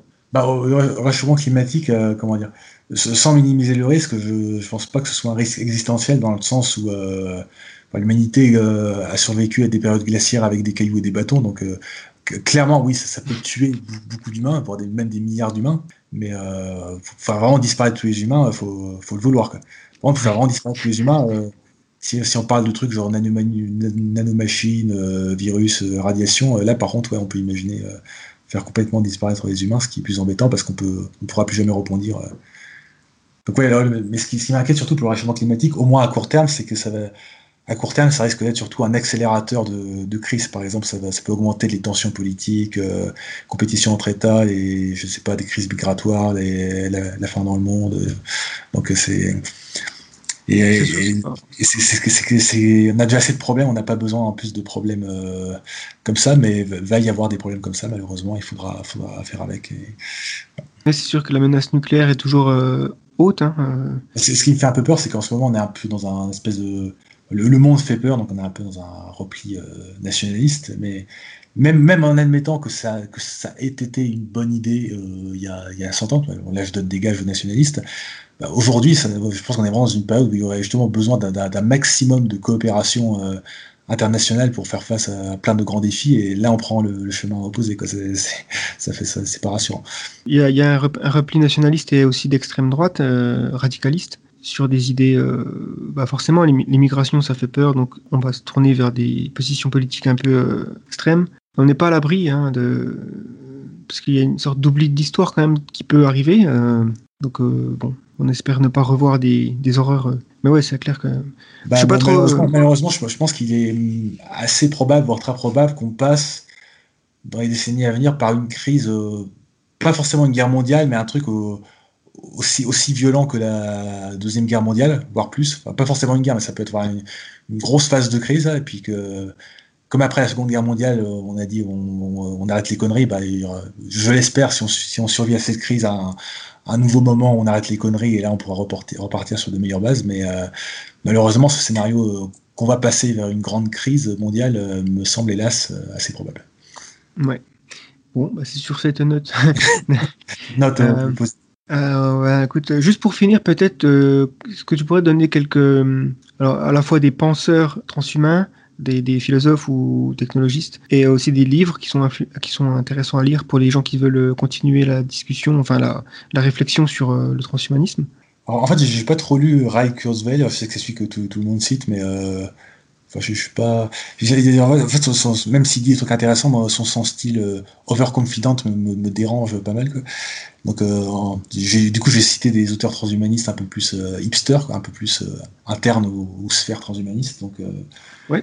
Alors, dé- déjà. euh, David Wood, DDR en passant, là, le, le week-end prochain, je, je serai à Transvision à Londres, qui est le bah, de, de colloque annuel de, des mouvements transhumanistes euh, partout dans le monde, hein, pour, pour discuter. euh.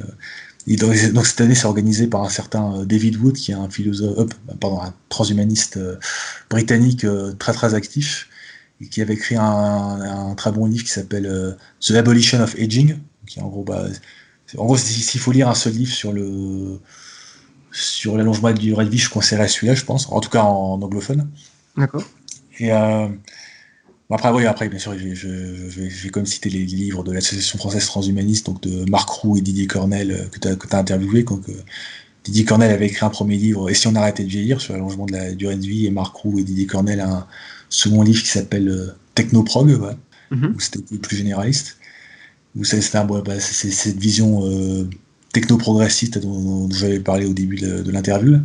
Ouais. Et euh, bah, toujours dans cette vision techno-progressiste, il y y euh, il y a le bouquin qui a, qui a un peu lan- lancé l'idée qui s'appelle Citizen Cyborg. Le problème, c'est que il est très dur à trouver. En gros, j'ai dû l'acheter à 50 euros sur Amazon parce qu'il reste que quelques exemplaires papier. Ouais, c'est pas très futuriste euh, d'avoir que des formats papier pour ce, pour ce genre de livre. Euh, faut- faudrait qu'il le réédite. Mais euh, ouais, en, en plus récent et en format numérique, il y a donc The Abolition of Aging, donc il y a un livre très très complet, très très détaillé sur euh, l'allongement de la durée de vie, à la fois euh, toutes, les, pistes qui existent, ce qu'on pourrait imaginer faire, et puis les arguments pour et contre et compagnie. Là, là, je suis en train de lire un nouveau livre du même auteur, euh, un livre qui ne passerait pas en France, je pense, qui s'appelle Sustainable Superabundance, parce qu'il se, ferait taxer de, de bisounoursisme aggravé euh, dès le début. Bon, gros- en gros, en gros, ce qui parle des, des- exactement les mêmes sujets que sur ta chaîne, genre euh, fusion nucléaire, euh, viande de synthèse, trucs comme ça. D'accord. C'est un peu genre, euh, je sais pas si tu as lu le livre de Peter Diamandis, euh, Abundance? Alors là, là je Ouais. bah, parce que Diamandis, je, je connais que de loin, mais je sais qu'il a une réputation d'être trop positif dans le genre, vous allez voir, le futur, ça va être merveilleux, fantastique. Alors là, là bien sûr, Là- il y a ce ce côté-là, mais il y a aussi un côté, Ouais. il faut être conscient des risques, il faut faire attention. Ouais, c'est important. Et qu'est-ce que je pourrais dire d'autre? Bon, Nick Bostrom, est-ce que tu considères que c'est bah, euh, qui Bah, bon, après, super intelligence, c'est pas exactement du transhumanisme, c'est plutôt du, du singularitarisme. Ouais, justement, alors, sur, sur ce sujet singularitarisme, en fait, euh, bon, super intelligence, j'ai trouvé ça super chiant, la au moins la première lecture. Enfin, c'est un livre assez hein. C'est complet et rigoureux. C'est, c'est... Je dirais pas que c'est dur à lire dans le sens où les, phrases sont assez simples, sujet, verbe, complément, mais c'est un petit peu l'annuaire téléphonique. C'est... Mais euh, un, livre, que je conseillerais de lire avant Super Intelligence euh, pour se familiariser avec cette question qui est beaucoup plus accessible et sympathique, c'est euh, Life 3.0 de Max Tegmark, donc euh, directeur du Future of Life Institute, donc qui est un, un institut qui s'intéresse aux risques existentiels et en particulier surtout aux risques de, l'intelligence artificielle. Ils font, de toute façon, ils, ont un podcast très intéressant sur. Euh, ça s'appelle c'est Future of Life Institute, donc FLI, c'est ce FLI podcast, où chaque euh, mois ou semaine, ils interviewent des chercheurs en IA et plus particulièrement sur. Euh, ou des philosophes de l'IA, ou et, plus particulièrement sur ces problèmes de sécurité des intelligences artificielles. Enfin, c'est, en gros, le, niveau de débat dans ces podcasts est dix fois plus élevé que tout ce qu'on peut voir sur les débats sur l'IA en, France. Je sais pas, j'ai, fait récemment un débat, je reprends, entre euh, Étienne Klein et Laurent Alexandre, qui était. Euh, tout le monde disait bravo, un débat intéressant entre deux grands cerveaux. Je veux dire, non, à, côté des, ces podcasts américains euh, Future of Life, c'est le niveau zéro du débat, je suis désolé. Hein. ouais, c'est la surface de la surface, quoi. Ouais. Euh, je suis un petit peu euh, ben, le Future of Life Institute et je, j'écoute les podcasts et c'est vrai que des fois je suis là à, me dire mais en fait je comprends pas vraiment ce qu'ils disent quoi. Euh, ils parlent de toi notamment quand ils parlent des AI safety donc la sécurité IA. C'est ça qui ça, ça, ça devenu une espèce de, domaine à part avec ses propres termes mais je, je, pense que bah, un truc qui permet de mieux comprendre ces podcasts, bah, c'est, je sais pas si tu as regardé les vidéos de la chaîne Monsieur Phil, qui fait en gros de la, de la philosophie euh, anglo-saxonne, on va dire, non plus euh, utilitariste, conséquentialiste. Là, du coup, ça, ça, introduit pas mal de termes qui m'aident à mieux comprendre tous ces podcasts américains. Euh. Après un peu de French bashing, bah, franchement, depuis que je découvre bah, toute cette branche de la philosophie anglo-saxonne dont on parle pas trop en France, bah, ça me semble beaucoup plus intéressant et profond et, et rigoureux que, que, tout ce que je peux voir en France qui s'appelle philosophie. Donc, bah, mm. allez, allez lire des trucs en, il y, a, aussi le podcast 80,000 euh, Hours, donc 80 000 heures, donc c'est euh, de, l'association effective altruisme. Donc là, là, là c'est pas vraiment du transhumanisme, c'est plutôt euh, euh, interviewer des gens sur la question comment peut-on utiliser sa carrière pour faire le plus de bien. Mais ils interviewent beaucoup de gens transhumanistes, donc par exemple Anders Sandberg, qui est, qui un, dont, j'ai parlé. Bah, ouais dont, je, conseille le livre qui n'est pas encore sorti. Bon, peut-être que je, serai déçu par le livre, mais on, verra quoi.